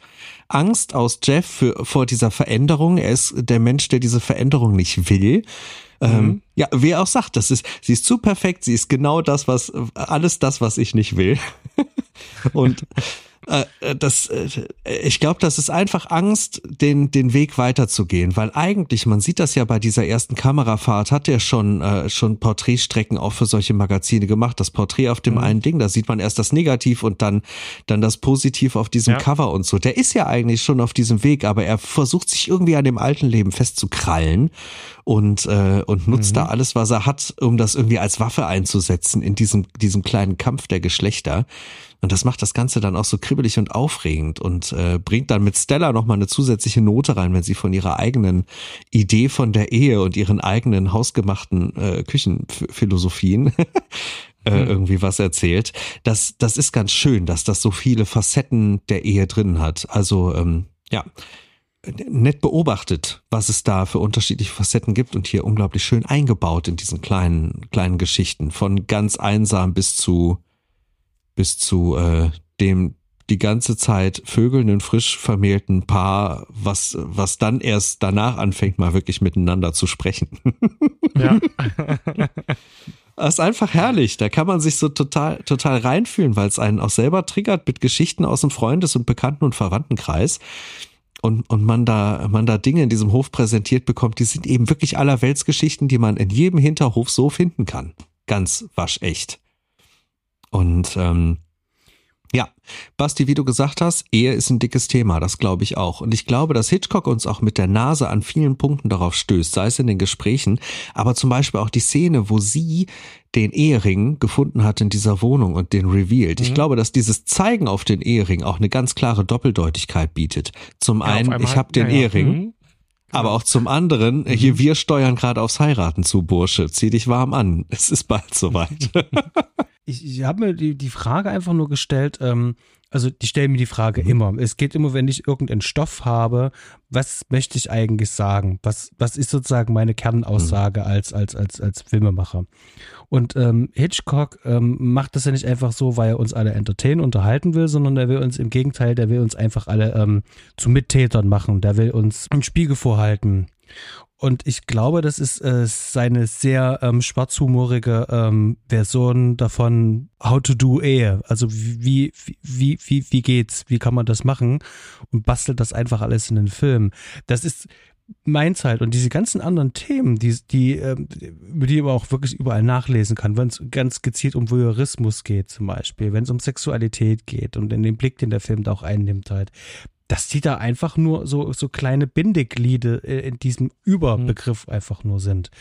Und umso mehr wir uns jetzt drüber unterhalten, umso mehr Szenen fallen mir ein, wo wir wirklich genau wirklich äh, nochmal mit der Nase nochmal drauf gehalten ja. werden, dass das eigentlich ein sehr morbider ähm, äh, Film über die Ehe ja. ist. Äh, meine Notizen beim Schauen waren auch einfach, es geht eigentlich um also wo es mir noch nicht bewusst war, sondern ich dachte, dreht der Film sich eigentlich um Liebe? Ich meine, meine Erinnerung war natürlich der Mord und die beobachten den. Ich konnte mich da gar nicht an Liebe erinnern. Also weiß nicht, was ich mir da vor fünf oder zehn Jahren das letzte Mal gedacht habe, aber ich, das war nicht in Erinnerung drin.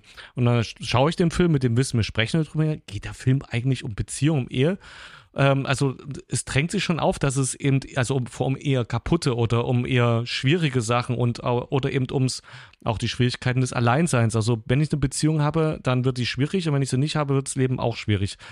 Ähm, und in der ähm, dann der Doku, die ich dazu geschaut habe, wird gesagt, dass äh, Hitchcock selbst wohl ein sehr großes Problem, also hatte mit dieser, also eine sehr skeptische Sicht auf die Ehe hatte an mhm. sich und äh, von einer quasi, auch in dem Film quasi die Unvereinbarkeit der beiden Geschlechter zeigen wollte, dass irgendwie, dass die eigentlich nicht zusammengehören und dass dieses Konstrukt der romantischen Liebe das aber irgendwie versucht, doch zusammenzuschweißen.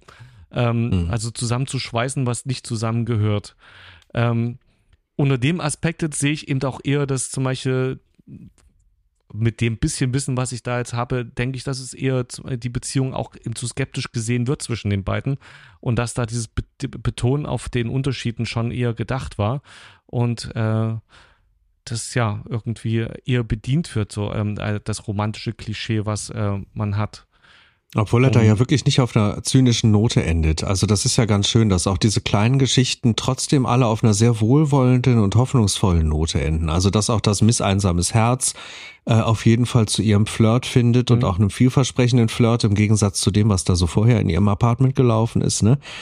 Und ähm, das ja auch selbst mhm. zwischen Larry und, und, und seiner, seiner frisch, äh, frisch geangelten Ehefrau, dass diese Gespräche einfach dazugehören. Ich glaube, auch das endet gar nicht auf einer zynischen und bösartigen Note, sondern eher auf einer witzigen. Ich glaube, da wird wird, sehr viel mit Augenzwinkern und Humor gearbeitet. Und ja auch zwischen Jeff und Lisa ähm, ist ja auch die Note am Ende eine absolut wohlwollende am, und sehr positiv nach vorne blickende. Ne? Das, genau, es wird alles, äh, am Ende äh, wird das quasi nicht gezeigt, wo sie es hätte hin entwickeln können. Also es hätte ja. das Potenzial auch gehabt, ein wesentlich düsterer Film zu sein.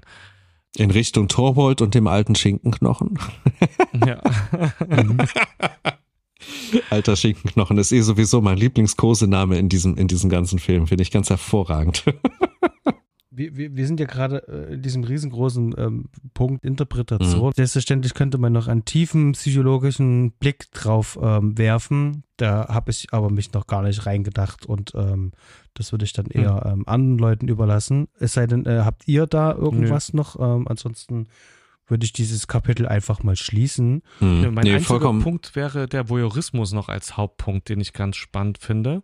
Ja. Ähm, Gut. Da, da, weil der Film dann, ja von Anfang an dann. genau das äh, ja uns äh, dem Peeping Tom und also diesen mhm. ähm, äh, das auch also direkt benennt auch, das wird ja auch verbalisiert, ähm, es wird gezeigt, wir sehen das, äh, die ganze Zeit ist uns klar, wir sind, wir, wir beobachten ein, ein Voyeur beim Voyeur sein, sind selber die Voyeure und ähm, äh, und der Film baut ja alles so ein bisschen, also diese Stimmung auf. Und was ich noch spannend fand, der Gedanke ist also, dass wir eigentlich ein Kinozuschauer beim Kinoschauen zugucken. Also im Grunde ist das ja die Situation von James Stewart ist ja mit, er schaut wie auf eine Leinwand, nur dass äh, also die Leinwand das Fenster zur Welt ist, nur es ist eben das Fenster zur Welt und nicht die Leinwand. Und ähm, ganz spannend fand ich dann eigentlich den Punkt, ähm, als der Mörder dann ins, in den Raum kommt, dass das äh, so eine Art äh, vierte Wand durchbrechen ist, als wenn der Mörder aus der Leinwand halt zu uns reinsteigen würde oder zum Zuschauer. Als, also äh, ich weiß nicht, ob man da jetzt eine interpretatorische Ebene äh, ähm, rausmachen muss, aber von der Wirkung her ist es halt ganz äh, wahnsinnig spannend äh, vom Finale her, dass eben die ganze Zeit ist alles irgendwie distanziert und dann ähm, auf einmal ist die Freundin äh, ist in der Wohnung drin. Das ist so, als würde der Nachbar im Kino von seinem Stuhl aufstehen und in die Leinwand reinsteigen und da auf einmal mitspielen im Film. Und dann kommt auf einmal der Mörder zu uns nach Hause und das ist dann so, als würde der, der Böse aus der Leinwand raussteigen, in den Kinosaal kommen und uns direkt bedrohen. Das ist halt, ähm, ja, also das mhm. äh, macht so eine ganz, also so einen großen Rahmen von dem Film und äh, eine krasse Wirkung dann zum Finale hin nochmal auf. Ähm, ja, das würde ja. ich nochmal erzählt und betont haben, dass das ein krasser Aspekt von diesem Film ist. Ja, und das ist ja sowieso auch interessant, dass das dieser Aspekt ist, der von, von Nachahmerfilmen äh, immer wieder am meisten aufgegriffen wird. Denn wenn, wenn Filme sich äh, das Fenster zum Hof zur Basis nehmen, ist das meistens der Hauptaspekt, der, der mit rübergenommen wird und nicht die zwischenmenschlichen Beziehungen und nicht die kleinen Geschichten. Ähm, sondern wirklich einfach der voyeuristische Blick und dieses grundsätzliche Setting. Das wird ganz gerne dann zur Basis der anderen Filme genommen. Ich werde nachher auch noch so ein, zwei Beispiele nennen und die haben das eigentlich alle gemeinsam, dass, äh, dass die Geschichten da gar nicht so eine Rolle spielen. Da würde ich mal eine Behauptung aufstellen, nämlich dass ähm, dieses Thema Voyeurismus uns philosophisch wahnsinnig, äh, wahnsinnig fasziniert. Also was ist erlaubt, was darf man? Alle sind wir ein bisschen mhm. betroffen, gucken. Ich bin erst heute kurz, als ich äh, noch vom äh, unserem Podcast kurz einkaufen war, ähm, eine kleine Umweg gegangen und da waren halt äh, an einer Ecke hat's gebrannt, äh, hier auf einer ganz kleinen Kreuz und ganz schmale Straße, fünf Feuerwehren drauf und äh, ja, die Leute standen halt da, auch ich bin vorbeigegangen, habe durchgeguckt, was ist, habe mich aber bewusst versucht, nicht irgendwie aufzuhalten, weil ich das auch nicht mag. Aber mhm. standen halt Leute ringsrum, es standen Leute da, die ihre Handys gezückt haben, um das Haus zu filmen und die Feuerwehr zu filmen. Ähm, wir sind alle davon betroffen und irgendwie, also selbst ist natürlich auch süß, was da passiert. Ich möchte gucken, ist ja uns drin und das ist ja ein ganz spannend, also ein ganz ein Thema, was uns sofort, glaube ich, anspricht. Wenn das jemand uns in, in Frage stellt, darf man das? Machst du das mhm. auch? Sollte man das? Ist das schön? Wie, gehst du halt um? Und dass das halt auf der Hand liegt, einen Film drüber zu machen und dass das Besondere aber vielleicht an das Fenster zum Hof ist, dass es, dass es eigentlich äh, ähm, was ganz anderes zugrunde legt und uns äh, und dass der Voyeurismus oben drüber liegt. Also wisst ihr, was ich meine? Das ist eigentlich, ähm, dass der Zugang ja. zu einem viel tieferen Thema ist, was auf Anhieb viele vielleicht sogar langweilig finden würden. Eine kaputte Beziehung, bla bla, ja, gib mir noch einen Film über irgendwas, was nicht funktioniert und Leute nicht heiraten wollen. Obwohl wir das ein Thema ist, wo wir auch alle gern, also eigentlich drüber nachdenken und betroffen sind. Und der und die eigentliche Story mit diesem Voyeurismus äh, so richtig attraktiv macht, also durch dieses Verbandeln und ähm, das benutzt, um seine, ja, und dass das dann in anderen Filmen möglicherweise fehlt. Äh, und äh, ist jetzt die Frage, welche Filme du hast, dass sie das vielleicht deswegen auch nicht eine ähnlich gute Wirkung haben, weil die eben mhm. sich zu einseitig auf den Voyeurismus fokussiert haben und nicht das, das Herzstück in doppelten Sinn vergessen haben. Ja, mhm. vielleicht machen wir den kleinen Exkurs sogar gerade mal ganz kurz an dieser Stelle. Also, weil ähm, mhm. habt, habt, ihr, das ist ja direkt das Erste, was man da nennen, ist, äh, nennen muss, habt ihr das Remake gesehen? Mit hier Christopher Reeve? Äh, ich glaube tatsächlich ja, aber ich kann mich absolut nicht erinnern. Siehst du, und so geht's mir auch. Ich habe ihn nämlich gesehen und ich weiß fast gar nichts mehr davon. Ich weiß nur, dass ich den damals schon richtig furchtbar fand. Ähm, das ist vielleicht heute nicht mehr ganz so schlimm. Vielleicht gucke ich da jetzt wohlwollender drauf, aber der ist auch fast nicht zu bekommen. Basti, du hast gerade schon den Kopf geschüttelt. Du hast den nie gesehen, ne? Ich habe den hm. nie gesehen. Ich, ich, hätte jetzt auch schwören können, du fängst mit Disturbia an, aber. Nee, nee, den habe ich natürlich auch auf der Liste. Den muss man ja auch nennen. Ähm, der, der nimmt sich den auf jeden Fall zum Vorbild, aber, aber es gibt viele Beispiele. Ne? Ich habe da mal eine Liste gemacht, die gibt's auch bei Letterboxd. Ähm, die habe ich genannt, das Fenster zum Klon. Da schmeiße ich immer, wenn mir was auffällt, schmeiße ich das da rein. ähm, also gerne, wenn da, wenn da hier Zuhörer auch Ideen haben, welche Filme ich da vergessen habe, schreibt mir gerne mal. Ähm, oder hier schreibt, schreibt gerne den Basti und äh, der gibt mir das dann weiter. Ähm, aber das ist natürlich De Palma zu nennen. Body Double ist auf jeden Fall ganz weit vorne. Ähm, ich würde sogar fast sagen, wir müssen, äh, wir müssen von De Palma da auch noch mindestens welchen Film nennen, Basti? Welcher würde dir da noch einfallen, der sich das vielleicht teilweise zum, haben wir drüber gesprochen? Ist es bei Blowout drinne, ja? Ja, ich würde so ein bisschen sagen, der voyeuristische Blick eben aber nur durchs Mikrofon. Ähm, ich sehe das da so ein bisschen auch in der Szene mhm. drin, wie er, wie er den, äh, das Attentat quasi beobachtet. Das hat so ein bisschen was davon. Aber ja. gut, nur angeschnitten. Ich glaube, De Palma nimmt da immer wieder solche Hitchcock-Themen mal hier und da mit rein, was ihn ja auch irgendwie mhm. ausmacht. Ähm, ich gehe einfach mal weiter durch, gell? Ihr unterbrecht mich, wenn mhm. ihr selber Filme ja. reinschmeißen wollt. Ich habe noch Someone is Watching Me von John Carpenter mit drin, der so ein ganz dickes Paradebeispiel ist, wo, wo das Fenster zum Hof sehr, sehr klar Pate stand, was auch ein wirklich toller Film ist. Ist ja einer seiner TV-Filme, der massiv unterschätzt ist, wie ich finde. Wirklich ein schönes Ding. Hattest du nicht über den Film mhm. mal gesprochen mit, ähm, mit genau, Patrick? Mit dem Patrick im Bahnhofskino, ganz genau richtig. Da haben wir, haben wir uns den Film mal vorgeknüpft, weil der wirklich im Övre von Carpenter immer mal wieder völlig untergeht und wie ich finde, vollkommen zu Unrecht. Nur weil der, der Mann da nicht seinen mhm. schönen Synthi-Score draufgeschnallt hat, was wirklich schade ist, aber der Film ist trotzdem äh, richtig gut und ich finde auch nicht, dass man dem unbedingt dieses TV-Ding allzu sehr anmerkt. Ähm, das ist schon, äh, das ist schon ein schönes Ding, was, was viel Fenster zum Hof-Vibe mit drin hat. Hm, ja, Disturbia hast du ja schon genannt. Ich glaube, den habt ihr beide auch gesehen, ne? Den, ich ja, kenne genau. aus, ja. aber auch schon eine Weile her. Finde ich. Ich habe den bestimmt schon zweimal gesehen und der macht eigentlich vieles mhm. richtig. Ähm, der kommt zwar nicht an Rear Window ran, aber der macht viele gute Sachen mit den Charakteren. Ich finde tatsächlich auch den Caster auch wirklich sehr gut und die Prämisse auch sehr gut angepasst an ähm, die neue Zeit. Und ähm, ich weiß gerade nicht, wie er heißt, ähm, der, der Typ, der Schauspieler, der den Antagonisten dort spielt. Oh ja, das ähm, weiß ich gerade auch nicht, da bin ich raus. Ah. Ähm, auf mhm. jeden Fall, ähm, das ist so ein sympathischer Typ. Und wenn der dann auf einmal switcht und du merkst, oh, mhm großartig. Mhm. Das stimmt. Ich gucke, nee, ich finde es jetzt aber so schnell auch nicht. Das äh, müssten wir dann nachreichen. Ich habe noch ein älteres Beispiel, das ich gern reinschmeißen würde. Das ist Sliver. Das ist auch so ein, so ein Ding, wo man sagt, das ist vielleicht nicht ein direkter Klon, aber das hat mit dieser ganzen, auch wohl juristischen Thematik. Erinnert ihr euch an Sliver?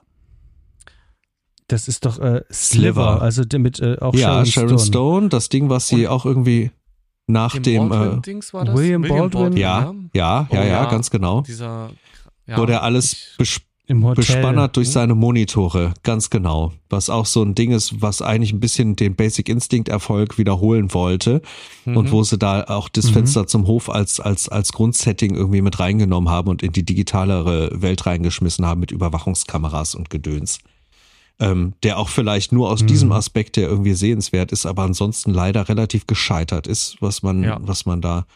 Das äh, ist auch das, woran ich mich erinnere, dass der nicht so ja. sehenswert war. Nee, also der hat ein paar Aspekte, den kann man schon ganz gut gucken. Der hat auch was schön Zeitgeistiges, aber ein richtig guter Film ist es definitiv nicht.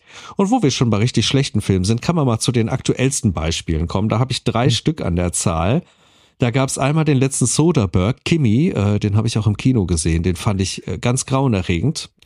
Der hat aber auch diese Thematik ganz klar mit drin, wo eine Frau auch äh, äh was eigentlich belauscht, nicht beobachtet und sie ist relativ gefesselt an ihr Apartment, aber das wird auch mehr und mehr aufgelöst. Da merkt man einfach diesen Grundvibe, der da reingenommen ist und leider für mich vom Drehbuch her auch ganz massiv gescheitert. Habt ihr wahrscheinlich beide nicht gesehen, ne? Nee. Okay, nee, dachte ich mir, der ist auch, der ist auch untergegangen und ich, ich glaube, ich weiß auch warum. Das ist so ein richtiger Corona-Film. Der behandelt die Thematik auch irgendwie mit drin und so und ist leider sehr, sehr schlimm geschrieben. Und dann haben wir noch so, ich glaube, das sind beides Netflix-Ableger. Vielleicht vertue ich mich da bei dem einen. Wir haben noch The Voyeurs, so ein reiner Netflix-Film, glaube ich. Und The Woman in the Window. Und das ist, glaube ich, auch so mein, mein Hassvertreter in der Liste. Der war also, wow. Habt ihr den gesehen? Nee. Sagt mir gar nichts. Äh, von Joe Wright, Beides 2021. Müsste bei Netflix drin, also mit Amy Adams und Gary Oldman, Julianne Moore, also wirklich gute Besetzung. Gut und das ist eine, ja. Das mhm. ist eine Katastrophe von Film, wirklich. Also man ärgert sich durch den ganzen Film und zum Finale kriegt man wirklich Hassgefühle. Ging mir zumindest so. Vielleicht vergre ver vergrätze ich jetzt hier den einen oder anderen Zuhörer, äh, aber das ist auch nur meine Meinung. Da äh, bin ich immer froh, wenn andere Leute den Film irgendwie mehr abgewinnen können. Aber das sind halt, also gerade die beiden letztgenannten sind beides Filme, die diese Thematik wirklich sehr, sehr dreist zum Vorbild genommen haben und da einfach gar nichts Schönes draus gemacht haben, wo man wirklich dabei zuguckt und sich die ganze Zeit denkt, boah, warum? Warum nimmt man sich dann so eine Idee, aber schafft es nicht da, da mehr rauszukitzeln? Da hat Hitchcock einfach hier, um den Schwenk zurückzukriegen, der hat einfach das Perfekte daraus gemacht und ich glaube, das macht es auch allen Nachahmern so schwer, aus dieser Idee was vergleichbar Gutes zu machen. Mhm. Es gibt Leute, die das besser geschafft haben, wie ein wie ein, äh, wie ein Carpenter oder äh, ne, wie hier auch mit, mit Body Double halt äh, ein De Palma. Aber also die meisten, die ich jetzt kenne, die scheitern. Ganz massiv. Und ich glaube, das liegt auch einfach an der Messlatte, die Hitchcock da hochgelegt hat. Ja. Hat jemand von euch noch einen Film äh, im Hinterkopf, den ich jetzt vergessen habe in meiner kleinen Liste? Nie. Mhm. Nee, also tatsächlich, mir fällt nichts wirklich ein oder wo ich jetzt wirklich direkt sagen würde, ähm, ich bin mir zwar ziemlich sicher, dass es äh, so viele Filme gibt, die vielleicht ein bisschen inspiriert davon ja. sind, ähm, aber ja. mehr auch nicht. Ähm, und du hast eigentlich schon die wichtigsten davon mhm. auch genannt. Also ich würde auch selbst Disturbia auch nur zuschreiben, dass er massiv inspiriert ja. ist, aber äh, definitiv kein Remake oder irgendwas in der Art ist oder äh, ein, ein Derivat von, von, von, von diesem Klassiker auf gar mhm. keinen Fall, sondern bedient sich ja sozusagen nur ähm, ein, Teil der Struktur des Originalfilms. Ja. Vielleicht können wir den Bogen mal ein bisschen anders zurückspinnen, äh, weil wir sind diesen wichtigen Punkt, äh, der, der Film hat ja bis zum heutigen Tag ja dann doch noch eine recht große Bedeutung ja auch für die mhm. Filmwelt. Mhm ich hatte auch schon zu Eingang gesagt, Hitchcock hat äh, so ein paar Filme gemacht, ähm, wo ähm, viele Leute sagen, ah, Hitchcock, also da fällt einem zuerst ein die Vögel, ähm, da fällt einem äh, vielleicht als zweites äh, Psycho ein oder umgedreht. Ähm, und ähm, dann geht's schon los, wenn man eine ja, dann gibt's noch Vertigo, aber das ist dann schon eher wirklich für die ähm, äh, okay. Cineasten. Wenn man jetzt äh, raus auf die Straße geht, Alfred Hitchcock, was ist das? Ja, wahrscheinlich die Und Vögel. witzigerweise, die Vögel oder ja. Psycho, einer von beiden. Aber ist das wirklich so? Also ich hätte jetzt ganz glasklar gesagt, in meiner, in meiner Blase jetzt auch was Familie und so weiter angeht, so rundherum von dem, was ich so mitbekomme, die würden alle diesen hier nennen. Alle, alle, alle, äh, durchgehend. Also Psycho vielleicht noch der ein oder andere, aber die Vögel zum Beispiel, glaube ich, mhm. würden die alle so nicht nennen und das jetzt auch wirklich keine Cineasten.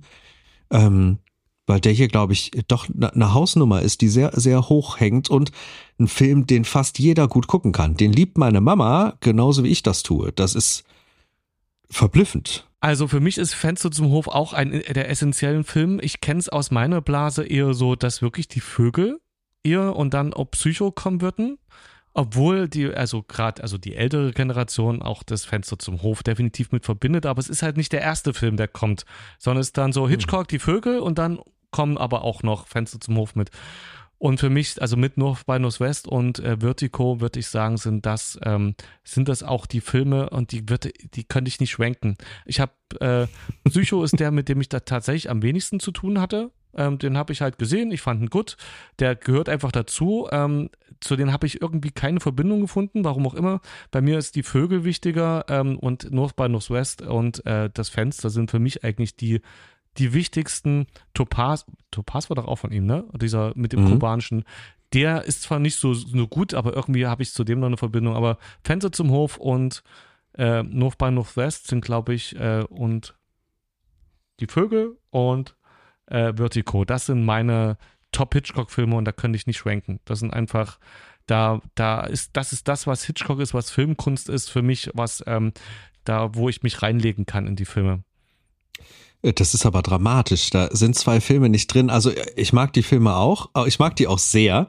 Ähm, aber zum Beispiel die Vögel ist bei mir im Ranking sehr, sehr weit hinten. Und also auch Psycho ist bei den vorderen gar nicht dabei. Ich habe da auf jeden Fall noch Rope, also Cocktail für eine Leiche, habe ich, hab ich sehr weit ja, vorne oh, mit ja, drin. Oh Gott, den habe ich gerade vergessen. Ja, und, der gehört auch mit rein. Ja. Und sorry. Dial M for Murder ähm, bei Anruf Mord ist bei mir auch ganz weit vorne mit dabei. So seine Kammerspiele sind für mich ganz klar. Also wirklich sehr viel Essenz von dem, was Hitchcock für mich, für mich groß macht. Also wahnsinnige, wahnsinnige Filme. Daher Murder muss ich noch mal schauen. Den habe ich einmal geschaut und der ist irgendwie nicht ähm, haften geblieben. War wahrscheinlich wow. ein ungünstiger mhm. Moment. Also es gibt ja auch ja, so ungünstige Zeiten, Filme zu gucken, die dann eben wo es gerade nicht passt, aus irgendwelchen Gründen auch immer. Ähm, ja, der steht aber auf der Liste auf jeden Fall, da nochmal reinzugucken. Ja, zweite Chance, die hat er definitiv verdient. Ja, ich habe auch, äh, ich habe eine Zeit lang, wo ich so Hitchcock für mich entdeckt habe, irgendwann so in den Nullerjahren, ähm, auch ganz viel alte geguckt. Ähm, ich kann die Namen gar nicht mhm. mehr alle sagen, also hier auch Shadow of a Doubt und irgendwas mit einem Schloss, also irgendwie aus den 30er Jahren, ähm, also versucht da ganz viel Sachen mhm. zu schauen und ich glaube, ich fand alles gut und alles schön und sehenswert, aber es ist mhm. nicht so viel hängen geblieben. Es sind mhm. aber auch schon immer irgendwie, also auch äh, Filme, die einen catchen. Trotzdem, mhm. also trotzdem beim Schauen auf jeden Fall Spaß machen, auch die ganz alten Schinken. Ja, Basti, könntest du, könntest du die ranken? Ich tue mich ja allgemein mit Rankings irgendwie ja. immer schwer. Ähm, ich könnte es auch einfach nur lose mhm. aufzählen. Ähm, vielleicht ist es auch eher spannender, was ich alles mhm. noch nicht gesehen habe und wo ich mich schon drauf freue. Ich habe Rebecca und die 39 Stufen noch nicht gesehen. Und ich glaube, welche waren das noch? Nee, den habe ich auch gesehen. Dial M for Murder. Mhm. Also das, der, der, der wird auch einfach unglaublich selten genannt und der ist auch richtig untergegangen teilweise und das hat er gar nicht verdient, weil das wirklich ein sehr, sehr schlauer, schöner äh, Kammerspielefilm ist, der einfach irgendwie richtig Freude macht, der auch sehr kompakt und schön inszeniert ist auf kleinstem Raum, der, der ist schon absolut bemerkenswert und ist bei mir auch unbedingt irgendwie in, in der oberen Riege mit da drin. Ja. Ich glaube, also sonst, der hat halt wahnsinnig viel gemacht, ne? Auch Romanzen und über, über den Dächern von Nizza und Konsorten. Mhm. Ähm, genau. das, äh, das Werk ist natürlich unbestreitbar gut. Ich hatte jetzt zu Eingangs zu dieser ähm, kleinen ähm, ähm, ähm Beurteilung, ähm, wo man das vielleicht so ein bisschen rankt, ähm, aber die Frage noch gestellt, Bedeutung dieses Films und ich würde es auch einfach mal Erweiterung von Hitchcocks Film allgemein auf die Filmwelt und würde da vielleicht eine kleine Empfehlung auch mal aussprechen, und zwar eine Leseempfehlung für die äh, angehenden Cineasten, Filmemacher und ähm, äh, ja, Filminteressierte dieser Welt, denn ähm, es gibt ein wunderschönes Buch und zwar ähm, ist das über einen Zeitraum von mehreren Jahren entstanden. Äh, die Gespräche zwischen François mhm. Truffaut und Alfred Hitchcock, die die geführt haben. Mhm. Wie haben sie es gemacht, Mr. Hitchcock? Das ist ein Buch, was ich mittlerweile zum dritten Mal gelesen habe und das äh, verschlingt man sehr schnell. Und äh, wenn man was über das Filmemachen lernen will, dann liest man dieses Buch. Also nicht, ähm, äh, wie geht Film oder wie dieses Buch heißt, sondern genau das von Hitchcock. Weil es sind sehr schlaue, sehr, sehr clevere Fragen. Es ist einer der profiliertesten ähm, Filmemacher des französischen Kinos, ähm, der einem der größten Filmemacher, ähm, den es in äh, Großbritannien und Amerika gegeben hat, ähm, Fragen stellt und die beiden unterhalten sich über Film. Und das auf Augenhöhe, die respektieren sich und man merkt das auch, dass die auch einen sehr freundschaftlichen Umgang haben. Und dann merkt man auch schon, was äh, das Schaffen damals, als sie das ähm, äh, Gespräch geführt haben und die Gespräche geführt haben, auch für den Backlash auch selber auf ähm, zum Beispiel ähm, die Filmmacher der Nouvelle mhm. Vague hatte. Also Truffaut und Godard, ähm, die die den ja verehrt haben. Die haben äh, Hitchcock regelrecht verehrt für seine äh, Effizienz, die Art und Weise, wie er erzählt und äh, dass er eben halt nicht in diesem klassischen großen Hollywood-Bildern inszeniert, sondern sehr pragmatisch da auch rangeht, um die Geschichte zu erzählen. Die Geschichte muss laufen. Und ähm, das ist ja selbst bei Filmemachern wie zum Beispiel, und äh, das wird definitiv noch passieren, irgendwann ähm, bei uns hier im Podcast, nämlich Fincher, den hat das ja auch sehr, sehr, sehr in seinem Filmmachen auch beeinflusst. Mhm. Und äh, wenn man irgendwann einen Audiokommentar hört oder ein Interview mit ihm sieht und es geht um das Thema Hitchcock, da kann er ja gar nicht genug davon erzählen. Und ich finde, das sieht man seinen Film ähm, äh, ganz besonders an. Also ich ja. bin der Meinung, dass ähm, Fincher der Hitchcock unserer Zeit oh, ist. Schön, dass du es sagst. Und ähm, ich habe witzigerweise, ich wusste gar nicht, wo ich es ähm, unterbringe, aber ich habe am Wochenende sieben seit langer Zeit mal wieder geschaut äh, und habe genau das gedacht. Also das ist eigentlich genau, was du gesagt hast, der Hitchcock unserer Zeit. Da steckt so viel drin, so viel Können von Suspense. Ja, stimme ich dir zu. Mhm.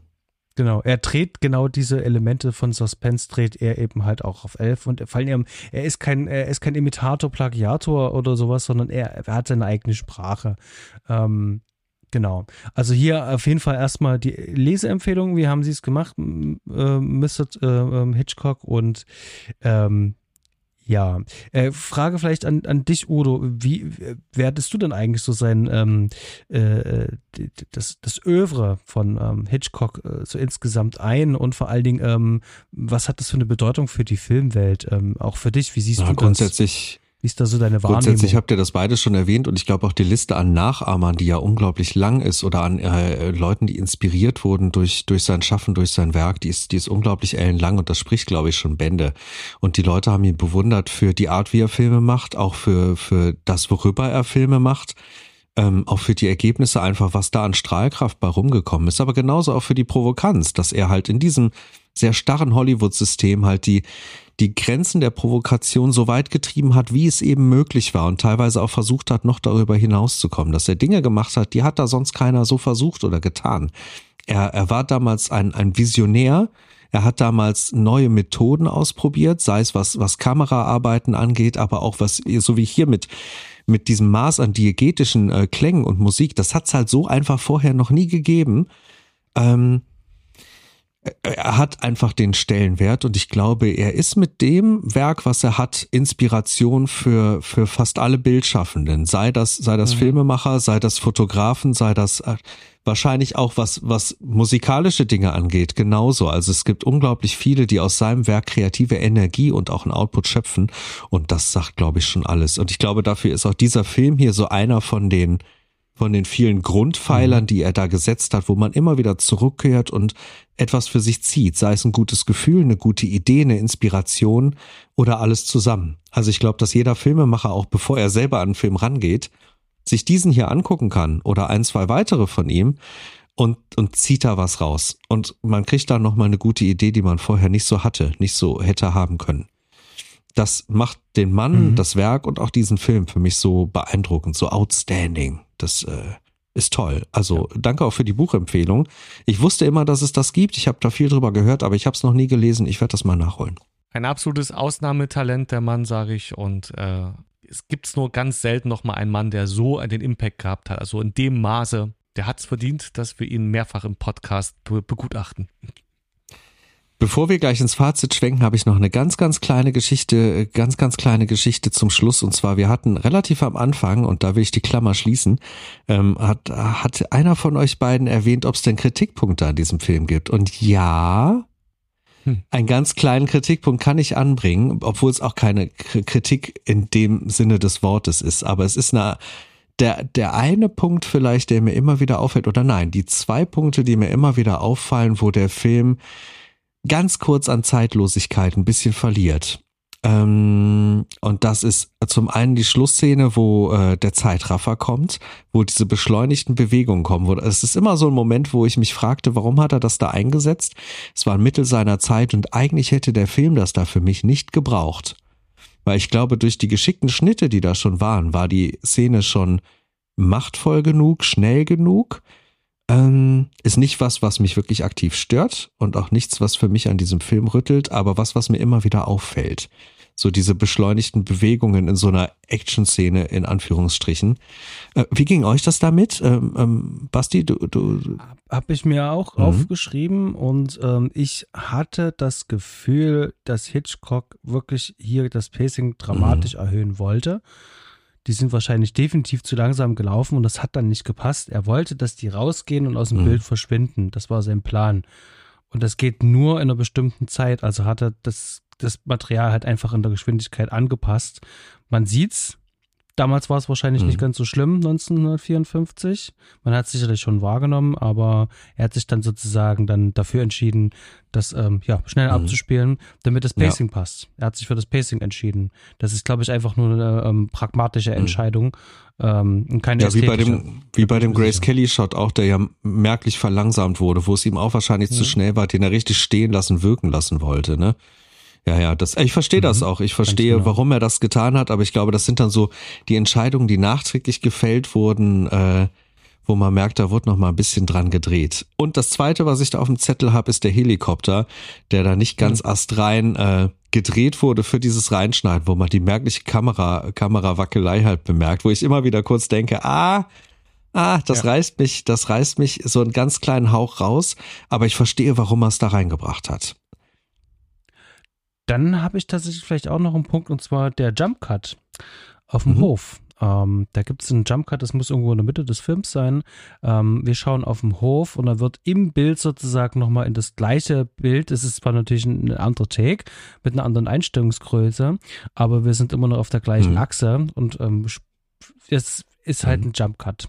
Und da wird halt da reingeschnitten und man sieht das halt auch und das ähm, äh, wie kann man so sagen, also das fühlt sich definitiv ähm, mhm. falsch an, da an dem Film.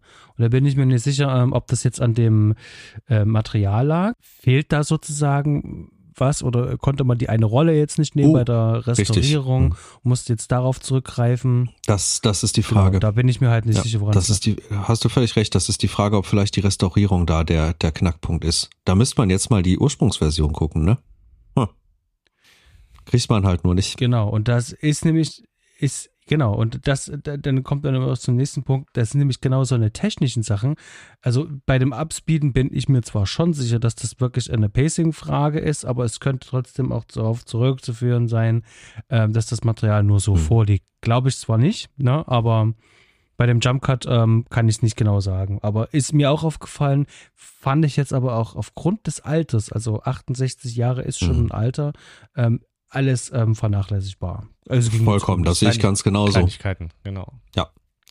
Und das ist auch überhaupt nichts, okay. was an dem Film rüttelt. Das Ding ist zeitlos und da rütteln jetzt auch diese, diese Kleinigkeiten wirklich überhaupt gar nicht dran. Das ist nur was, wo ich sage, wenn ich schon mal irgendwie so nickelig, wie ich sein will, nach so vielen Sichtungen, dann, dann sind das die einzigen Punkte, die mir irgendwie einfallen, die ich auf Papier bringen könnte. Was eigentlich schon, was eigentlich mhm. schon am Ende alles das aussagt. nach 70 Mal sehen ist das sehr wenig. Ja, das stimmt. okay. Wer von euch beiden möchte dann ganz gerne in das Fazit einsteigen? Komm, Fred, gib alles. Ähm, ich gebe alles. Ich würde sagen, dieser äh, unser ganze ähm, Podcast war schon fast wie ein Fazit und äh, dieser Film ist einfach großartig. Er ist einer der Top-Filme der Filmgeschichte. Sollte eigentlich von jedem Menschen, der Filme mag, mindestens einmal gesehen werden. Eigentlich mindestens dreimal, würde ich sagen, im Laufe des äh, ähm, Konsumentenlebens. Und äh, ja, Wer ihn noch nicht kennt, schaut ihn an und wahrscheinlich die, die hier zuhören, kennen ihn alle und freuen sich, dass wir darüber reden und werden ihn gleich nochmal schauen, zu Recht. Und ich hoffe, dass der äh, bis äh, und die Sonne explodiert, den Menschen erhalten bleibt und die ihn schauen können. Das Udo. ist halt ein Film, der bei mir halt immer den Kitzel hervorruft, dass ich ihn wieder gucken möchte. Und das ist auch ein Film, wo man, glaube ich, jetzt nicht wie wir irgendwie knapp über zwei Stunden drüber sprechen kann, sondern wir könnten jetzt auch, wenn wir richtig in die Tiefe steigen würden, auch locker fünf, sechs, sieben Stunden darüber sprechen, weil der Film das hergibt und weil die kleinen Geschichten, die da drin sind, das hergeben. Man könnte mehr über die Charaktere, noch mehr über die Zusammenhänge und auch äh, was das Pacing angeht, wie diese ganz kleinen, ganz kleinen Rädchen zusammen funktionieren. Das könnte man noch ganz, ganz tief sezieren, aber ich glaube, wir sind tief genug eingestiegen, um, um zu vermitteln, was wir dafür fühlen. Und ich glaube, was ich für diesen Film fühle, ist einfach eine unglaublich große Liebe und das dem Film gegenüber, der Optik gegenüber, was die wahnsinnig schönen Farben angeht, ähm, dem Klang gegenüber. Alleine, alleine diese Klaviermelodie macht bei mir wirklich Herzklopfen und macht bei mir, dass alle Härchen sich aufstellen aber auch eben was die, was die, was die Hauptcharaktere und Nebencharaktere angeht. Das ist bei mir, der, der Film löst Emotionen aus und, und spielt auf der gesamten Klaviatur meiner Emotionen herum und das, das kriegt mich jedes Mal, das packt mich jedes Mal, das rührt mich jedes Mal an und das macht auch, dass wenn es mir mal nicht gut geht, ich diesen Film reinschmeiße und danach geht es mir besser. Und ähm, ich glaube, das ist alles, was, was was ein Film irgendwie erreichen kann in einem. Und ich glaube, dieser Film hat es irgendwie geschafft, dass das nicht nur in mir passiert, sondern in ganz vielen Personen, in ganz vielen Menschen so passiert. Und das ist wahnsinnig schön, wahnsinnig beeindruckend und äh, das macht einfach ganz viel mit mir. Bastian, was macht es mit dir? Jetzt habt ihr schon so viel, ähm, so viele ähm, Lobeshymnen da vom Stapel gelassen. Ich kann mich da tatsächlich ja noch nur anschließen. Es ist, ähm, ich versuche gerade eigene Worte zu finden, aber äh, du hast es ihr habt es eigentlich schon gesagt, äh, wir haben es die ganze Zeit im Podcast besprochen. Darum ging es eben halt auch. Und warum reden wir über so viele Details? Eben halt, weil es uns gefällt. Und ähm, ich habe diesen Film jetzt nur zweimal direkt nacheinander gesehen. Ich hätte ihn auch ein drittes Mal sehen können. Und das sagt auch wirklich sehr viel auch über den Film aus, dass der heute auch immer noch funktioniert. Dieses Wort zeitlos ähm, finde ich bis auf ein paar kleine Einschränkungen tatsächlich wirklich ähm, das hervorstechendste. Also was ich den Film beschreiben kann, warum der bei mir auch immer noch funktioniert funktioniert und ich ihn so gerne sehe und das auch wieder so ein, so ein Rückzugsmoment ist. Also das ist auch einer von den Filmen, die nehme ich mit auf die Insel. Ja, also der gehört halt mit dazu. Und ähm, die gesamte Grundstimmung, die Art und Weise, wie Grace Kelly nicht nur gezeigt wird, sondern wie diese Figur geschrieben ist dieses ähm, Bild von der Frau, was eigentlich in den 50ern, wenn man zum Beispiel mal das verflixte siebte Jahr gesehen hat, wie da zum Beispiel über mhm. Frauen geredet wird und wie mit ihnen umgegangen wird und dann diesen Film direkt sieht, ähm, fast gleiches Jahr, ähm, das ist ein himmelweiter Unterschied. Schon allein deswegen möchte ich einfach nur sagen, vielen, vielen, vielen Dank dass man damals sozusagen auch schon ein anderes Bild einer Frau auch mal zeigen kann. Das sind ähm, ganz viele Aspekte in diesem Film, was, was der Film wirklich richtig macht, die mir so gefallen und so gut sind und sich einfach nur toll anfühlen. Und das kann ich wirklich sagen, ist mein Fazit. Das ist ein Film, der fühlt sich auch wirklich toll an und gibt mir ganz viel. Und ähm, äh, wie würde Stefan so schön sagen, äh, ganz viel Liebe für diesen Film. Und ähm, ich, ich bin sowas von, ähm, wie nennt man das, emotional kompromittiert.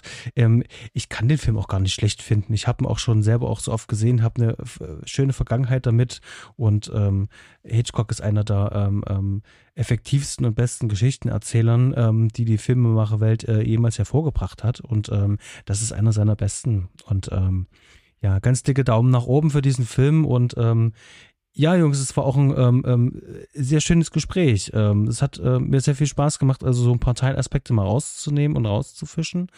Und ähm, ja, vielen Dank dafür auf jeden Danke Fall. Danke auch an dich. Ähm, und ich möchte noch, ja, Fred? Es war mir auch eine Freude, wollte ich sagen. Und ich möchte dann Bitte. noch, wie am Anfang äh, angekündigt, einen kleinen Quicktipp loswerden, gerade für die Leute aus NRW, äh, weil sich das jetzt hier zeitlich absolut anbietet und das eine wahnsinnig schöne Gelegenheit ist. Nämlich hier, ähm, das neue Programm ist raus, die Sommerpause ist vorbei in der Blackbox. Das ist das kleine Kino vom Filmmuseum hier in Düsseldorf. Und die haben, ähm, die haben ja immer schöne Reihen da drin und oft auch Regisseure, die komplett abgehandelt werden. Und dieses Mal haben die für den September 22 äh, haben sie drin eine Art Gegenüberstellung von ein paar De Palma-Filmen zu ein paar Hitchcock-Filmen. Also da sind sowohl auf der De Palma-Seite als auch auf der Hitchcock-Seite wirklich Perlen dabei.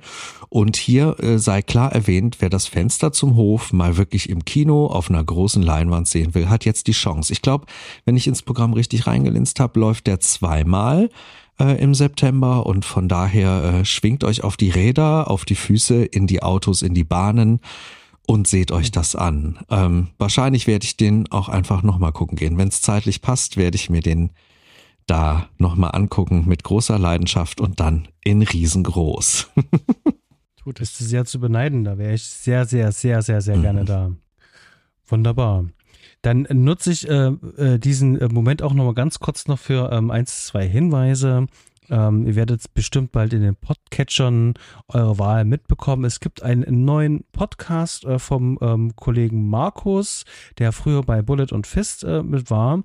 Ähm, nennt sich der Erstkontakt, eine filmische Begegnung, ähm, wo die Gäste mit dem Host Markus ähm, ja, über Filme sprechen, die sie noch nicht gesehen haben, beziehungsweise die äh, der Gast noch nicht gesehen hat und hier über die Ersteindrücke sprechen. Und ähm, Udo war selber auch zu Gast. Ähm, er wird demnächst sozusagen in Folge 2 auftauchen. Ich war auch zu Gast, habe auch einen Film mitgebracht.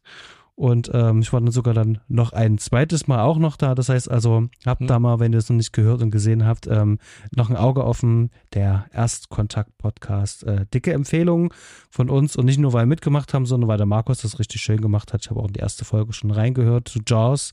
Oh ja. Ähm, mhm. und, Eine wirklich ja. spannende Folge und äh, hat doch viele Aspekte gebracht, die ich so gar nicht auf dem Schirm hatte. Wirklich spannend, hast du recht. Mhm. Da muss ich da mal reinhören.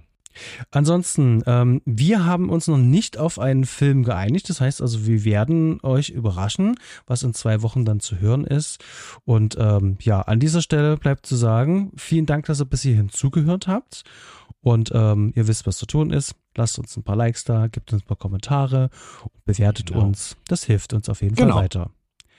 An dieser Stelle, vielen Dank, liebe Udo. Danke dir. Es war wieder eine riesengroße Freude. Danke euch beiden. und auch dir vielen Dank, Fred. Das hat wieder sehr viel Spaß gemacht. Ich danke euch. Ihr versüßt mir das Leben im langweiligen Berlin. Großartig. Dann in diesem Sinne, ahoi. Adios.